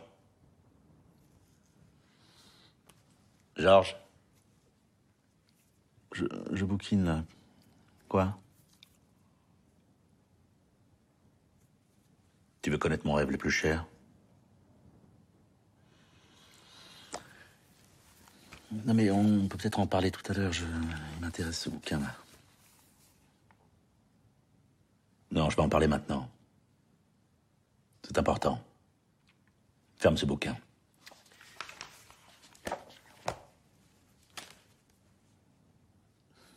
Je t'écoute. Tu veux connaître mon rêve le plus cher, Georges? Oui, dis-moi. Mon rêve le plus cher, Georges c'est d'être le seul blouson au monde. J'aime le, fait que, alors pareil, comme l'expliquait Jay, je sais pas du tout s'il si y a un, vrai, truc par rapport à ça ou pas, parce qu'il expliquait qu'il hum, y a pas mal de pitch qu'il a déjà en tête quelque part. Euh, dans des tiroirs ou sur son PC bien à l'avance en fait. Hein. Je serais pas surpris d'apprendre par exemple que le Dain c'est un truc qu'il a écrit dix ans avant. Mais euh, je pense qu'il y a quelque chose sur lequel il s'est essayé avec euh, Opost sur ce côté euh, beaucoup plus intime où il y a toujours quasiment que deux personnes qui dialoguent à la fois. On est beaucoup plus près des personnages et qu'il a voulu encore plus développer avec le Dain, parce qu'il explique que c'est vraiment un film avec une, qui filme euh, tout seul, euh, avec une toute petite caméra qui porte lui-même, il n'a pas d'assistant pour faire le, point, il voulait le moins d'artifice possible, et il voulait surtout le moins d'équipe euh, possible, et du coup il y a des scènes où il explique que c'est juste euh, eux deux, donc Jean Dujardin, lui, et puis limite une autre personne qui est là pour le son, et qu'il se baladait vraiment dans ces, vous, vous verrez, ces décors perdus au nulle part, ces un peu pourri et tout ça, et que il s'essayait à des trucs comme ça foufou juste à 2, 3, 4, euh, et j'ai l'impression que ça se ressent vraiment ce côté-là. C'est peut-être son film le plus dramatique ou le plus touchant, ou le plus humain, je trouve, et c'est ce côté-là qui m'a vraiment le plus plu. Et alors, je sais pas si c'était pour prendre des pincettes ou, pas, Jed, que, tu en as pas parlé, je vais me permettre pour une fois, c'est moi qui vais peut-être un peu plus aller vers le, le spoiler, quoique, mais euh, ça se voyait dans les bandes annonces, je crois. Et euh, j'aime vraiment le fait sur ce film-là, qui est cette espèce de mise en abîme, euh, c'est peut-être un mot un peu fort, mais euh, du fait que le, personnage principal de Georges euh, ait envie de s'essayer euh, lui-même à la mise en scène, en fait, avec cette petite caméra, et tout cet aspect-là, je trouve ça vraiment super intéressant, en fait, avec tout le, tout le rôle qu'apporte Denise. Il arrive encore à filmer donc le, le manteau comme il filmait le, le pneu quelques années plus tôt, et a vraiment incarné ça. Il y a, je, je, repense là, franchement, le, le passage avec le manteau sur la chaise, ils dialoguent ensemble ouais. et tout, c'est c'est vraiment du génie. Et, et tout cet aspect-là du film me plaît vraiment beaucoup euh, sur le, le, mensonge, les galères. Euh, et, et, moi, j'arrive vraiment à, enfin, à, rentrer dans, dans l'histoire de ce pauvre gars, en fait, aussi euh, étrange que ce soit-il. Et donc, euh, ouais, ouais j'avais vraiment, vraiment beaucoup aimé Le Dain. Il y a une ambiance là-dedans. Et on, on, revient un petit peu, hein, légèrement, hein, sur, sur, alors ça, j'en révélerai pas plus, mais sur une part de son cinéma qui est un peu plus horrifique quand même. Euh, je sais que c'est quelqu'un qui, qui, vient du slasher. Il cite parmi ses deux films préférés euh, Halloween et Massacre à la tronçonneuse. D'ailleurs, on citait déjà Massacre à la tronçonneuse sur le, podcast euh, Refn. Et on retrouve un peu de ce, côté-là, un peu dur, un peu slasher et tout ça, qui, sur lequel s'était déjà essayé sur Rubber et je trouve ça intéressant de, de comme ça de, de revoir- me- mettre ça en perspective sur l'ensemble de, de son œuvre. Et du coup, à Le Dain au cinéma, c'était vraiment une, une super découverte, même si, alors pareil, je vais me permettre un, limite de spoiler un, un tout petit peu, même si on, sur celui-ci, on retrouve pas du tout le côté euh, réalité. euh, couche de, de réalité, rêve, quoi que ce soit, c'est vraiment, comme vous l'aviez précisé, un des plus, euh, un des plus euh, bruts, un des moins abstraits, plus, ouais, voilà, terre à terre, tout simplement. Merci. Déjà, est-ce que vous allez me prendre au sérieux et est-ce que vous allez me croire quand je vais vous dire que, avant de lancer le film, puisque je connaissais vraiment pas son cinéma, donc je, je, je, je connaissais rien de, de qui pouvait jouer dedans, avant de lancer le film, je pensais que c'était Eric Cantona sur l'affiche. Donc après, après le faux Guillaume Canet, nous avons le faux Eric Cantona par Jean Dujardin. Non, non, Parce qu'il a, il a, il a sa Eric Cantona vibe. T'as pris des rendez-vous avec l'oculiste, j'espère. Mais, euh, mais je viens de changer de lunettes en plus, je suis peut-être pas encore euh, assez adapté. Non mais maintenant, attends, pour te donner, un- pas pour te donner raison, mais pour aller un petit peu dans ton sens, c'est vrai que sur l'affiche, c'est un peu flou. Euh, Il y a un chapeau, il a une barbe qui ressemble à celle de- d'Eric Cantona, donc je sur, peux sur, des, sur des affiches où il a le même look. Parce oui, qu'il y a tout à des films d'Eric euh, Cantona où il a le même look que sur cette affiche. C'est tout à fait, il Ça a a aussi créé un une dissonance euh, cognitive dans mon cerveau. Il avait déjà un peu eu ce look dans un Bertrand Blier, justement, Le bruit des Ah ouais glaçons. Donc ça, ça m'avait pas, ça Bah, pas beaucoup surpris. recoupe, voilà. Toujours est-il que, bah, contrairement à. Tu, disais, euh, Guigui, que c'était pas qu'une comédie, que ça se transformait en thriller euh, au long du film. Mais en fait, dès le début, je l'ai jamais pris comme une comédie. Parce que euh, bah, un... dès le début, tu vois que c'est un mec dépressif. Alors, il y a un côté absurde que tu comprends que plus tard, l'histoire des blousons au début. Tu le comprends plus tard, et c'est de l'absurde, mais qui est ancré dans un contexte réaliste. Parce qu'il y a quelqu'un qui est dans une dépression et qui trouve rien de mieux que d'aller dans un endroit déprimant où tout le monde est pathétique. Globalement, c'est vraiment l'endroit, l'endroit où euh, où t'as pas envie de vivre en fait. T'as pas envie de vivre. Tu Où il se sens, passe rien, quoi. Tu sens qu'il se passe rien, voilà, et que euh, un, un- un autre mec qui arrive, euh, enfin un mec qui arrive de Paris, euh, j'imagine, ou un truc comme ça, c'est c'est presque excitant quoi, parce que il se passe rien. Et le film montre comment l'environnement devient toxique pour le personnage de Georges parce que ça l'engraine en fait, ça l'engraine dans son délire. Parce qu'il se rend compte qu'en fait, là, il peut être stylé, alors que probablement, de là où, d'où il vient dans sa vraie vie, il n'est pas stylé. Et là, il a un style de malade. ça, a été, ça, a été, établi. Et du coup, il va aller toujours plus loin dans essayer d'avoir le style de malade ultime. Et lui devient toxique aussi pour son environnement avec 2-10 parce que c'est là, ça- je pense que c'est le film le plus malaisant en fait dans les situations entre personnages, d'autant que c'est presque plus intime pour moi que au poste parce que dans vos postes, tu as d'autres vrais personnages, alors que là, c'est quasiment eux les deux seuls vrais personnages du film. Les autres euh, sont anecdotiques, on les voit une scène ou, euh, quelque chose comme ça, quoi. Euh, genre la meuf avec qui elle parle au, bar au début ou le réceptionniste, c'est des gens qui, te marquent sur le moment, mais ils sont là une scène. En, vrai, ils sont pas là pour durer dans le film. Et, et c'est tellement intimiste que comme les situations sont vraiment très malsaines, ça met mal à l'aise. Moi, c'est le film qui me met le plus mal à l'aise, je pense, dans sa filmographie. Mais à côté de ça, il arrive euh, toujours à te porter, à t'emmener un peu plus loin à chaque fois euh, dans, le tracé du et même des personnages. Et euh, tu arrives à te faire surprendre par, la, tournure des événements, alors que c'est même pas tant surprenant que ça.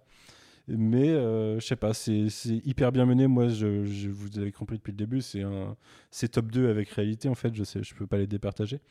Mais euh, vraiment, euh, et sur un tout autre style de cinéma, euh, vraiment, oui, en effet, il y a un côté horrifique, il y a vraiment un, vrai côté thriller, thriller intimiste.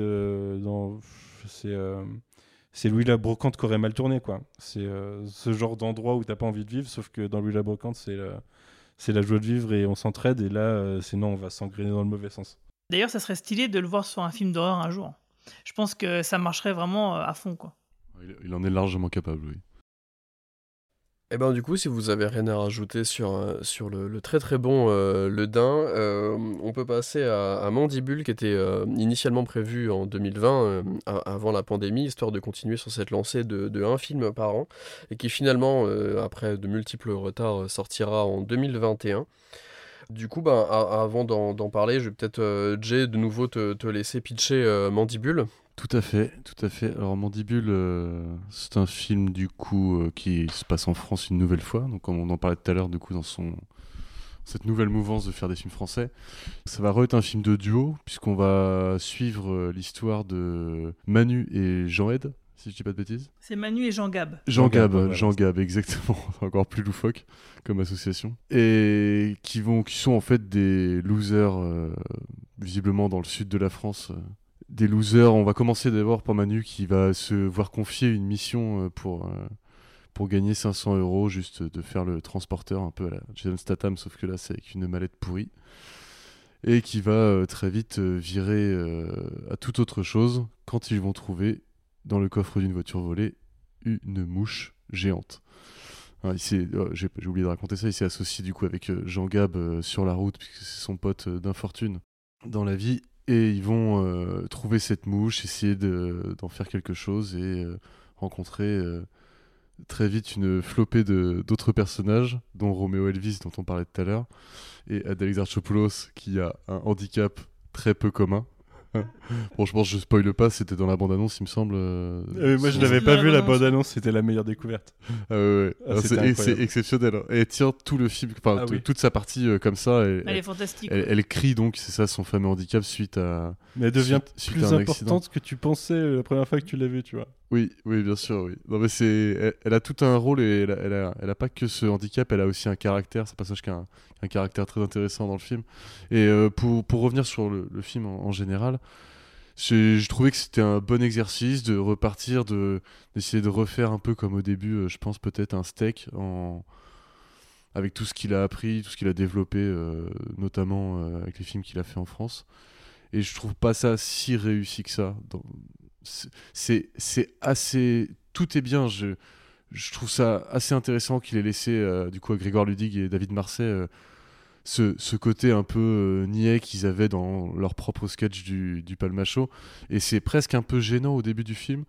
Il y a une espèce d'accoutumance après qui se fait et qui est pondérée du coup par les, les, les trois autres, les quatre autres personnages qui, qui arrivent pour, je sais pas, à peu près la moitié, un tiers, un tiers, la moitié du film. Et c'est plutôt, c'est plutôt agréable à regarder. C'est presque feel good malgré, euh, malgré la méchanceté encore euh, gratuite euh, et la bêtise de, de la plupart des personnages, dont le duo principal, qui vraiment n'a pas de, pas de, pas de conscience. et comme- Extrêmement bête. Extrêmement bête et pas élevé, comme c'est souligné à un moment par le personnage de Manu lui-même dans le film. Et ouais, c'était pas déplaisant, mais je sais pas, je trouve que c'est- un essai sur. euh, je sais pas s'il s'inspire du film de genre pour aller chercher cette, cette mouche géante ou s'il veut vraiment faire un truc barré. Parce que clairement, il est capable de faire euh, des, des films euh, beaucoup plus barrés euh, que ça, on en a parlé tout, tout du long. Et je, je sais pas comment le dire, je trouve pas ça raté, mais je, je sais pas si ça lui va si bien que ça de faire un espèce de film finalement buddy movie, feel good, comme ça. C'est pas c'est pas son. Je suis content qu'il revienne à ce genre de de délire un peu euh, bah, comme dans Steak, mais je sais pas si c'est si bien exécuté que ça. C'est peut-être pas son chef-d'œuvre. Plutôt d'accord avec toi sur, sur ce côté-là, euh, même si j'ai passé un bon moment et pour moi c'est pas le moins bon. Euh, tout à l'heure je mettais en parallèle euh, un peu étrangement mais le Dain et Rubber et là on peut me- vraiment mettre en parallèle Mandibule et, Steak hein, clairement. Et d'ailleurs j'avais lu que, hum, que c'était le... Alors moi je connais vraiment pas, pas du tout le Palma Show mais que c'était le sketch que j'ai quand même découvert pour l'occasion, la start-up du Palma Show qui avait donné l'idée à Dupieux de d'écrire pour, euh, pour Grégoire Ludig et David Marseille. Euh, et du coup, ouais, il veut s'essayer à l'inverse de. C'est assez intéressant de, de voir que juste après le Dain, il veut s'essayer à quelque chose de plus léger, même si c'est effectivement euh, euh, deux mecs, hein, enfin deux salopards, encore une fois, un peu, un peu comme sur Blanc Ops. Euh, c'est peut-être son film qui, qui sonne un peu plus euh, euh, comédie française, un peu plus classique, je trouve. Euh, je trouve qu'il y a quand même un chouette boulot sur la marionnette euh, de, de Dominique, parce que je ne sais pas Oui. citer son prénom, mais la, la- la mouche, c'est. Dominique. Donc pareil, l'écriture des, l'écriture des, le les dialogues, l'écriture des deux personnages fonctionne, fon- fonctionne vraiment bien, même si ouais, il faut passer les deux trois premières scènes pour être, pour être dedans, je trouve quand même il, un faut- peu. il faut au sortir départ, du sketch du Palmacho quoi. C'est un C'est peu ça, le piège exactement. et le, le- le- c'est vrai que la- toute la première partie d'exposition est un peu un sketch du Palmacho avec euh, des gars qui se qui s'enchaînent euh, bêtement. Et pour celui-ci, je serais curieux de savoir à quel point euh, ils, ils ont eu ou pas euh, de, de, de marge de manœuvre, les, les- ces deux acteurs-là, pour, euh, pour s'essayer essayer des choses, ou s'ils étaient obligés de rester sur, le, sur les textes de Dupieux ou pas. Je serais, je serais curieux de, de savoir un peu. Je, je pense que les textes sont respectés, mais qu'ils ont peut-être eu plus euh, dans le ton ou la gestuelle, le paralangage, Les tout ça, mimiques, plus, les- plus- ouais. ouais, plus de choix, plus que dans le texte à mon avis. Wow, bah, T'as entendu ça? C'est strange, non? Ouah, c'est une mouche Mais non. Ah si, putain, c'est une mouche. Pourquoi on se sert pas de la mouche là pour se faire de l'oseille? Bah, on l'adresse euh, comme un singe. On peut l'envoyer, tu vois, dans une banque pour nous ramener le pognon de la banque et nous on fait rien. On l'apprivoise. Frédéric Breton, et c'est fou de se voir. Hein? C'est quoi ce plan là D'où tu connais ces gonzesses, toi Je les connais pas, je sais pas qui c'est. Il y en a une qui me prend pour un autre mec, c'est tout, hein. Oh, le truc, ok ou quoi Tu les as invités pour combien de temps, les deux crados, là Ce soir, j'ai préparé des paupiètes de dinde Elle a eu un choc au cerveau euh, après un accident de ski. Depuis, ben, elle parle comme ça, quoi. Bon appétit à tous Et celui-ci passe très vite aussi. On est encore sur, j'ai pas vérifié, mais à peu près 1h20. 1h15, 1h20. Une heure et quart. Ouais, c'est ça. Mais, euh, mais pour autant, euh, ça fait juste petit, euh, petite tranche de vie et puis hop, euh, c'est fini. Là où euh, typiquement sur le Dain, je m'étais vraiment pris dans l'histoire de, ces deux personnages-là, ou même, même sur Au Poste. On voit d'ailleurs qu'il écrit vraiment pour des duos hein, sur cette phase française, là, avec ces trois films-là pour l'instant. Tu te marres et c'est chouette, mais c'est peut-être pas un film que. C'est un de ces films que je reverrai le moins. Euh, Pour moi, c'est un peu comme Steak ou Long Cops, euh, euh, je, je trouve là-dessus. Euh, par contre, ouais, chouette boulot sur la, la- la marionnette, donc qui est une marionnette, encore une fois, comme sur Rubber, mais qui a des, juste les pattes en, en 3D quand même. Et il arrive, encore une fois, vraiment aussi bien que comme pour le manteau ou pour le pneu, à, à filmer ça avec, avec brio, même si on la voit que très peu finalement. Il y a une, il y a une scène de rencontre, excuse-moi de te, te couper, il y a une scène de rencontre entre euh, Adèle Exarchopoulos et le fameux animal qui est absolument divine. Pareil, les, les trois autres, les trois autres persos auraient pu être, euh, ça aurait mérité d'être développé un peu plus, je trouve. Il y avait quelque chose à faire avec le, le personnage de, de Serge, je crois, de, Ouais, de c'est Romain ça, ouais. Elvis, je trouve. Euh, puis là, le, le- ce qui, ce qui, vu que lui a sa sœur aussi, il y a quelque chose à développer là-dedans. euh, euh, ou même par rapport à la relation de. Donc, je suis désolé, je me rappelle plus du tout du prénom de la sœur. Euh, Cécile? Cécile, je crois. Euh, Cécile et, Manu, il y avait quelque chose aussi à peut-être développer un peu plus que ça. Et euh, après, dans, la forme, ça, c'est pas mal. C'est intéressant de voir que sur celui-ci, euh, on n'a pas trop développé cet aspect-là sur les films précédents, mais il n'y a pas de musique du tout. Il n'y a pas de score ni de musique. Il y a juste un seul thème qui, tourne en boucle. Enfin, qui est là au début, à la fin, il me semble peut-être une fois au milieu, je sais plus trop. Qui est un thème musical composé par Métronomie, inspiré du générique de La Chèvre, et qui ressemble vraiment beaucoup à, ce, ce générique-là. Et d'ailleurs, euh, Dupieux avait déjà réalisé un, clip pour, pour le, groupe Métronomie, euh, quelque part entre euh, réalité et au poste de, de, souvenirs. Euh, et du coup, juste avant de vous, été un peu déçu, je crois, globalement, juste sans rien ré- révéler, mais sur la fin du film, la, dernière scène est, est- très sympa, mais elle te laisse sur un truc un peu, tu, tu, j'avais un sourire un peu bête, ok, c'est cool, mais après le- les, les super euh, fins de, de, je trouve, de Ledin et au poste, je crois que j'aurais espéré, je m'attendais à quelque chose d'un peu plus éclatant, un peu plus nouveau, un peu plus surprenant que ça, en fait, tout simplement. Donc, euh, Mandibule, c'est plutôt cool, c'est un bon feel good et tout, surtout que c'était un des premiers films que j'ai vu euh, euh, post, euh, je sais plus combien, euh, confinement, bidule, euh, fermeture des cinémas, et ça passe bien. Je l'attendais quand même, du coup, comme il a été teasé pendant pas mal de temps, vu qu'il devait sortir quelque part au milieu 2020, et, et donc c'était cool à ce moment-là. Il été au, il a été au milieu d'une polémique de critiques sur copie pirate avant qu'il sorte au ciné aussi.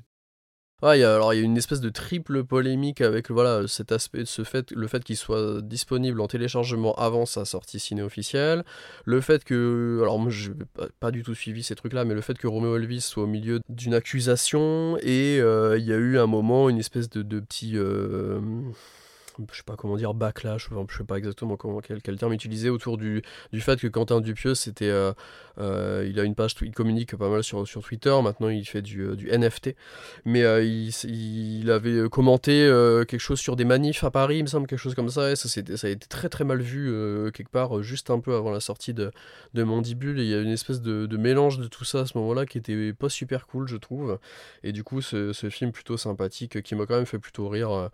Euh, faisait du bien, je trouve, à ce moment-là. Au final, tout ça est déjà un peu oublié, tant mieux, mais, euh, mais voilà. Mais je crois que toi, t'avais pas trop aimé euh, Mandibule, Guigui, je crois même que c'est celui que tu aimes le moins.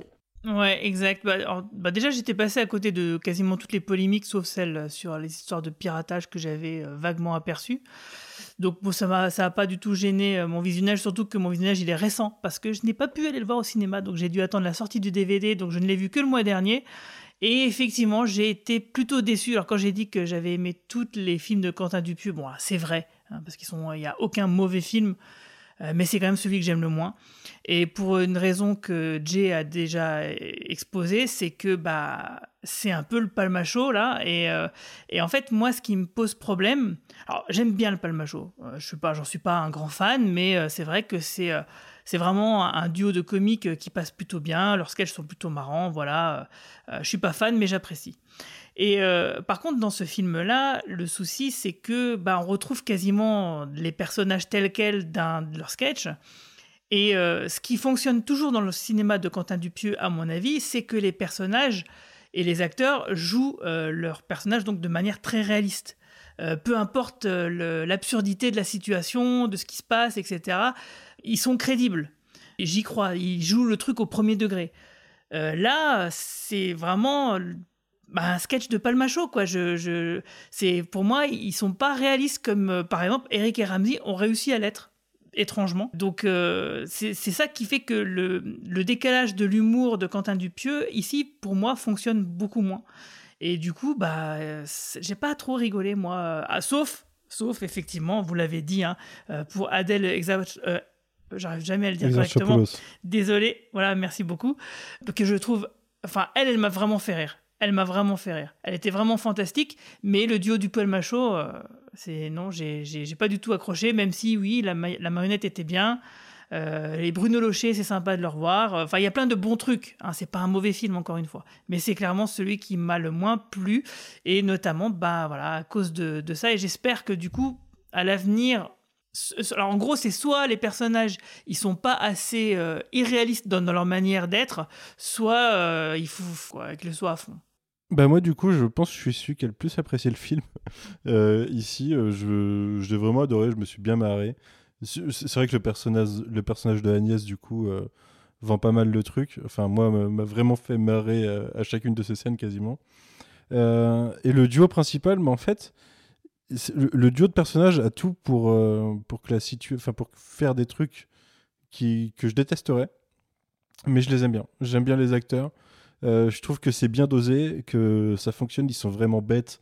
Mais, euh, mais d'ailleurs, tu, tu, finis par l'accepter. Alors j'étais un peu déçu parce que la première scène, l'espèce de gangster qui lui donne sa mission à Manu, c'est un acteur que j'aime beaucoup dans la saison 3 de Family Business et j'espérais le revoir et en fait bah non le film fait qu'on le revoit pas forcément. Mais euh, mais ouais je me suis bien fait porter et j'adore Dominique. Je trouve que encore une fois euh, euh, assez rapidement elle a une personnalité et un truc attachant en fait où l'espèce de parti pris de, de te faire de l'histoire classique de l'animal mignon sauf que là c'est une mouche et du coup c'est censé être dégueulasse. Et ben assez, dès la première scène où on la voit à l'arrière de la voiture la première fois qu'elle est à l'arrière de la voiture je trouve qu'à ce moment-là, elle est attachante et que ça devient un, voilà, un personnage mignon en fait et qu'on transcende le côté de mouche. Et euh, alors, il y aura un, côté horrifique qu'on retrouvera plus tard dans le film, mais euh, enfin, horrifique, non, pas forcément, naturel, on va dire. Mais, euh, mais je sais pas, je trouve que ça marche bien. J'aime beaucoup Dominique.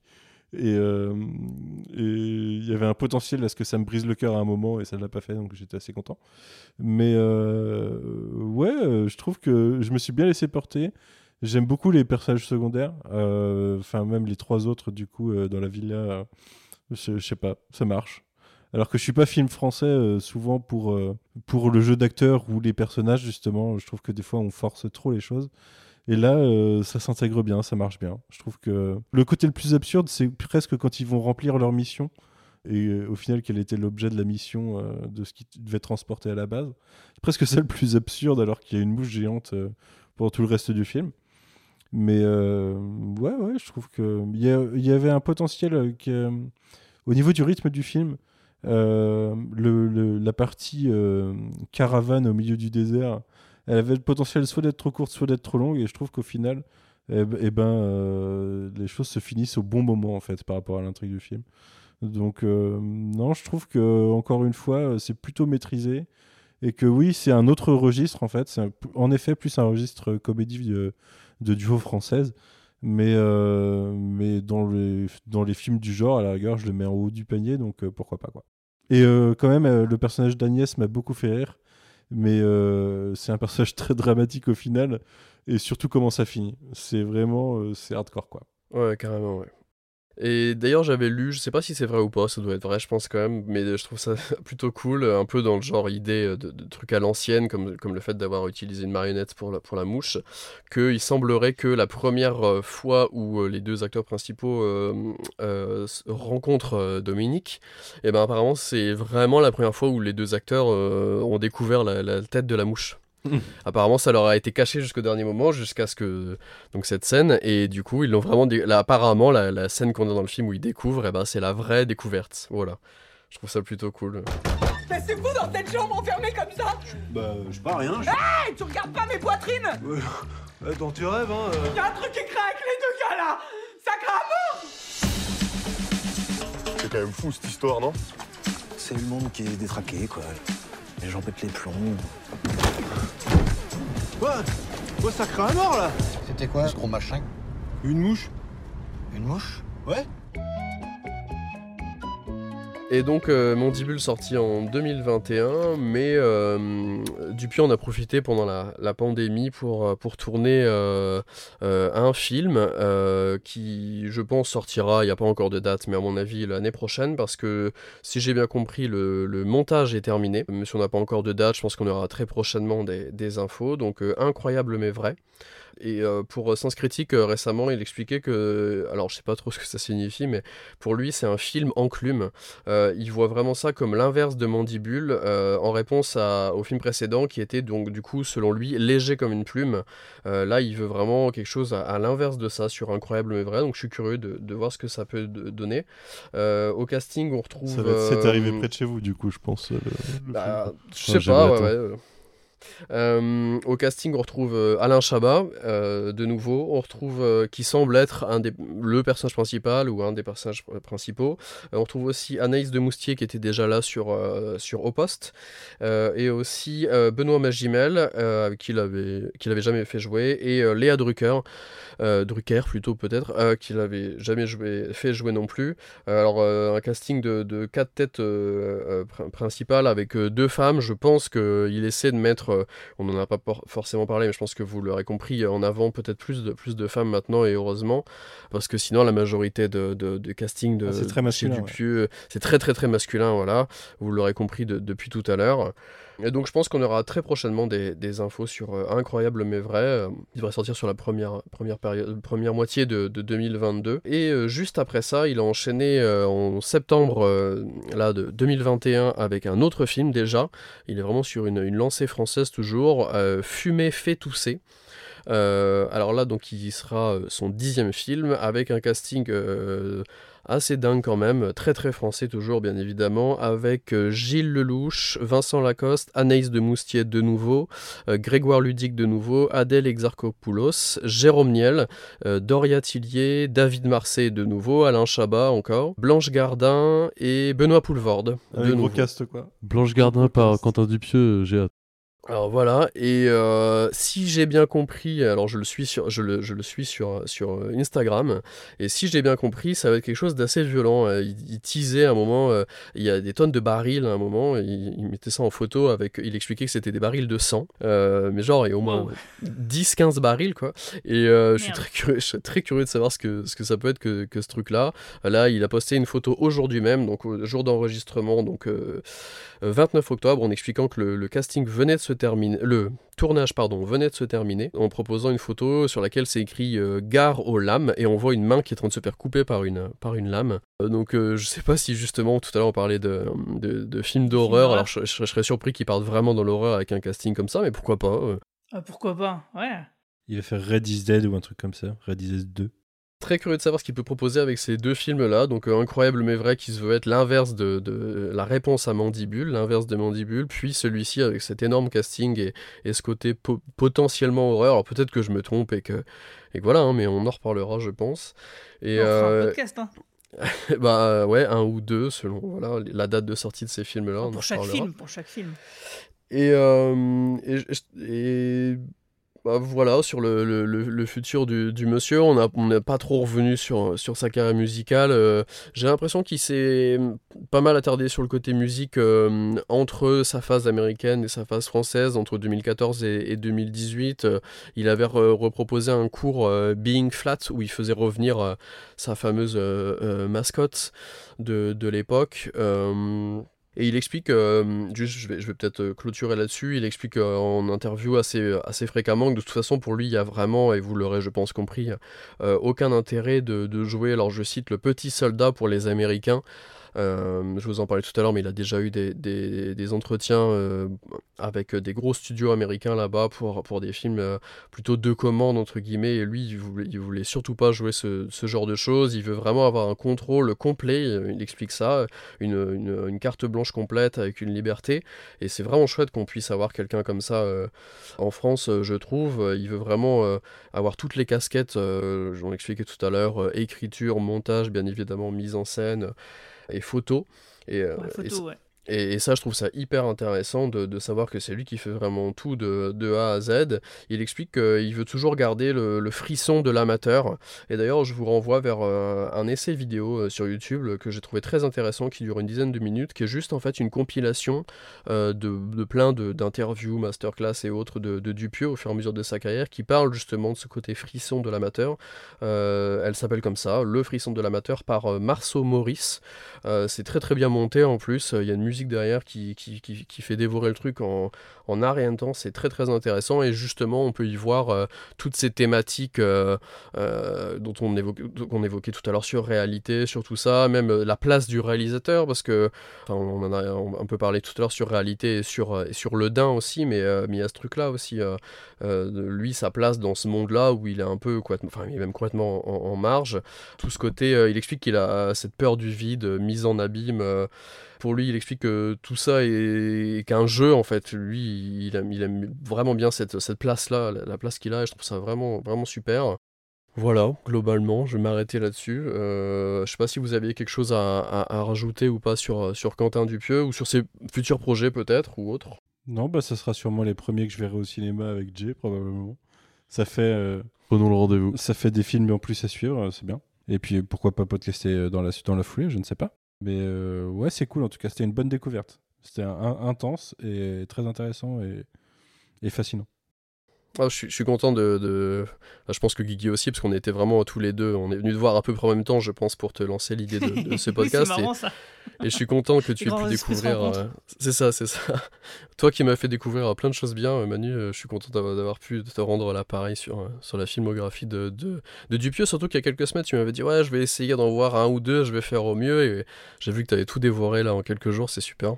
Ouais, ouais, bah c'est c'est assez prenant et euh, assez fa- facile à, à enchaîner en fait. Ça se, ça se digère bien. Par contre, euh, ouais, ouais, c'est pas évident à trouver. Alors j'avoue qu'on est, on était obligé d'en- d'en- d'en- de s'en échanger certains. Moi qui collectionne les, les Blu-ray, je galère vraiment à, à trouver. Alors je crois que Au Poste, il y a un import euh, Blu-ray belge. Au Poste, il est sur Salto. Euh, Au Poste est sur Salto, c'est le seul qui est, qui est trouvable f- plutôt facilement sur une Par contre, en plateforme en, DVD, France en ce moment. facilement. Ouais, en DVD, En DVD, tu le ouais. trouves facilement. Ouais, ouais. Alors, par contre, moi, j'ai eu une grosse euh, anecdote par rapport à ça, c'est que j'ai essayé de- d'acheter Wrong et Wrong Cop euh, donc en Blu-ray. Alors, bien sûr, moi, j'ai j'ai pas du tout l'habitude de- d'utiliser Amazon. Et euh, donc, du coup, j'ai cliqué sur le truc, je les ai achetés. Et en fait, euh, bah, quand tu bonne version. regardes ta fiche, c'est c'est en version française, nickel et tout. Puis, à la dernière minute, le dernier clic, euh, bah, finalement, tu te rends compte que c'est une version allemande. Euh, donc, visiblement, les Allemands, ils aiment bien Quentin Dupieux. Ils ont plein de DVD de Blu-ray de, euh, de- des films. Et du coup, bah, voilà, je me suis retrouvé avec des versions allemandes. donc, euh, bah, voilà. voilà, voilà. Du coup, sur Wrong et Wrong Cops, je pense que j'ai cette version Blu-ray allemande, mais qui propose la version originale. Bah, moi, j'avais pas la version originale, enfin, la Ah, version sous-titrée française, en tout cas. Alors moi j'ai pas les sous-titres en, en VF mais ça ne me dérange pas mais effectivement donc voilà on- je suis obligé d'en- arriver là et pareil euh, Rubber c'est un import euh, anglais alors qu'il y a une jaquette réversible c'est super cool elle est magnifique mais euh, ouais très peu de Blu-ray sur, sur la filmo de, de Dupieux c'est dommage même Mandibule il n'existe pour l'instant en tout cas que en, que en DVD et, et non en Blu-ray c'est un peu dommage Oui, en plus, le DVD, c'est même pas une. Enfin, c'est un- une jaquette en carton, quoi. Moi, En plus, ça, ouais. parce que ça, ça, ça s'abîme facilement. Euh, voilà. Donc, euh, oui, c'est vrai que c'est un peu compliqué. euh, donc, moi, j'ai, j'en ai 4-5 en DVD, là. Et c'est vrai que ça m'embête de pas pouvoir acheter les versions Blu-ray bah, de toute la filmographie, en fait. Alors, il faut croiser les doigts pour. euh, de temps en temps, il y a des cycles du pieux chez Arte. Et sur arte.fr, Oui, on peut exact. revoir euh, quasiment Ou tous ces films. euh, et ou OCS, effectivement. Bah, de toute façon, la plupart de ces films sont, sont financés par, par Canal ou Arte. Ou voilà. Et du coup, en parallèle de certaines sorties, moi, c'était aux alentours de la sortie de Au Poste, où j'ai découvert Wrong et Wrong Cops, par exemple, qui était dispo sur Arte à l'époque. et donc, faut, faut croiser les doigts à ces moments-là, quand il y a des cycles du sur ces plateformes-là. Euh, mais sinon, globalement, c'est pas évident de, les trouver, malheureusement. Et du coup, bah, je pense qu'on va finir là-dessus. Euh, Peut-être que Quentin Dupieux nous a écoutés, j'espère, je sais pas trop. J'ai vu qu'il a repartagé la photo qui qu'annonçait le podcast sur laquelle je, justement je, je flambais un peu en prenant la photo de, de mes Blu-ray. Euh, on croise les doigts. je- Et d'ailleurs, je me suis dit, euh, euh, en fait, pendant les films, euh, avant de, en préparant les, les- le podcast, justement, en prenant quelques notes et tout, et quand je revoyais justement toutes ces multicouches de, de réalité, j'imaginais un prochain film de Quentin Dupieux où, au milieu du film, il y aurait une équipe de podcasteurs qui viendraient commenter le film en direct. Et je nous imaginais, du coup, évidemment, dans cette scène-là, et je trouvais ça très rigolo. Je il, pourrait, signe. il pourrait nous placer ça à un moment, c'est pas, impo- c'est pas impossible. Ouais. Dans le... Ouais, on joue, on joue comme des patates, Dans le jeu donc du euh, ça peut faire bizarre, ça peut le faire, ouais. Voilà, voilà. Et ben avant de clôturer, je vais juste faire un tout petit tour pour savoir si vous aviez une actu à mettre en avant ou, ou- ou pas. Euh, Gui- Guigui, toi, tu dois avoir du Star Trek, j'imagine? Ouais, alors pré- petite précision, ouais, le podcast, je pense qu'il sortira euh, début décembre, euh, parce que j'aurai pas le temps de le monter avant. Donc oui, oui, effectivement, bah là on est en plein Star Trek euh, saison 4 de Star Trek Discovery, donc bien sûr du cadran pop, euh, ça envoie. Et aussi dernièrement, il y a le podcast de la saison 3 de Millennium qui est sorti sur le coin pop. Comment le mec s'est projeté dans le futur, c'est incroyable. Ah, Bien joué. Et, et toi, Manu, j'imagine que tu as de l'actualité aussi Bah attends, je vais me projeter dans le futur comme Guigui. Alors, euh, il y a euh, Hawkeye qui vient de débuter sur Disney+, et du coup, on en parle dans WMCU toutes les semaines. Et euh, n'hésitez pas d'ailleurs à écouter notre podcast Eternals qui est sorti euh, début novembre. Et euh, que- dire de plus? Non, je, je sais pas exactement ce qui sort dans les prochaines semaines, mais vous avez du Tales from the Sewer à écouter, du cadran pop aussi, parce qu'en effet, il y a Star Trek Discovery. Et euh, n'hésitez pas à écouter les deux podcasts James Bond qui sont sortis euh, ces deux derniers mois. Et euh, voilà, c'est déjà pas mal. Et de toute façon, il y a d'autres trucs. Écoutez Shitlist aussi, écoutez Retour vers le Turfu. Vous m'entendez régulièrement dedans aussi. Et euh, voilà. Ok. Jay, est-ce que tu as une actualité à nous partager? Absolument pas. Ces messieurs font bien assez de podcasts pour toute la Terre. non, non, j'ai pas du non, j'ai pas du tout d'actualité. Je soutiens les gars et allez, allez écouter ces podcasts-là, c'est vraiment bien. Ah non, mais j'y pense, si ça sort début décembre, sachez que euh, soit la semaine prochaine, soit la semaine dernière, euh, c'est semaine spéciale sur le Coop-Up et euh, un peu plus avec euh, le reste de bonus tracks sur une thématique des pirates euh, pour fêter la sortie de One Piece tome 100, Et il sort quand, il sort quand ce One Piece? 8 décembre. Le 8 décembre. Ah, ok. Et merci encore, Jay, de- d'être revenu après le podcast sur, euh, sur Refn. Ah, Ça m'a fait très très plaisir de t'avoir de nouveau. Bah merci à toi, merci euh, aux deux Quentin d'exister pour ce podcast. T'inqui- T'inquiète pas, Quentin, on, on retrouvera Jay pour euh, parler d'une série de films euh, en début Ah, d'année. J'allais normalement. demander. Cool, je, je me, je me suis douté. Quoi, on quoi, se quoi retrouvera début 2022. à, à la sortie d'un cinquième opus d'une saga cinématographique, nous reviendrons sur cette saga. Ah oui, Chouette. tout à fait, oui, c'est bon, je l'ai, je l'ai, je l'ai. Le cinquième, qu'est-ce que ça peut être? Mmh. D'ailleurs, tu parles de, de Quentin et euh, je m'appelle Quentin euh, Duc. Je m'appelle Quentin Dupe quelque chose aussi. Voilà. Exactement, c'est vrai. Voilà. Tu, tu es connecté. Et du coup, ouais, on se retrouvera probablement en 2022 euh, avec Manu et d'autres invités euh, pour, euh, pour d'autres formats réalisateurs, réalisatrices comme ça. J'ai encore d'autres idées. Alors, c'est pas quelque chose de, très fréquent, ça prend un peu de temps à, mettre en place. À chaque fois, j'aimerais revenir sur l'ensemble pardon, de, de la carrière. Mais j'ai déjà une idée sur un, truc qui pourrait être chouette en, début d'année 2022. On en reparlera à ce moment-là. Et sinon. Voilà, merci beaucoup. euh, et puis, ben, bonne soirée, bonne journée selon le moment où vous écoutez ce podcast. Pardon. À bientôt. Salut. Salut. Salut tout le monde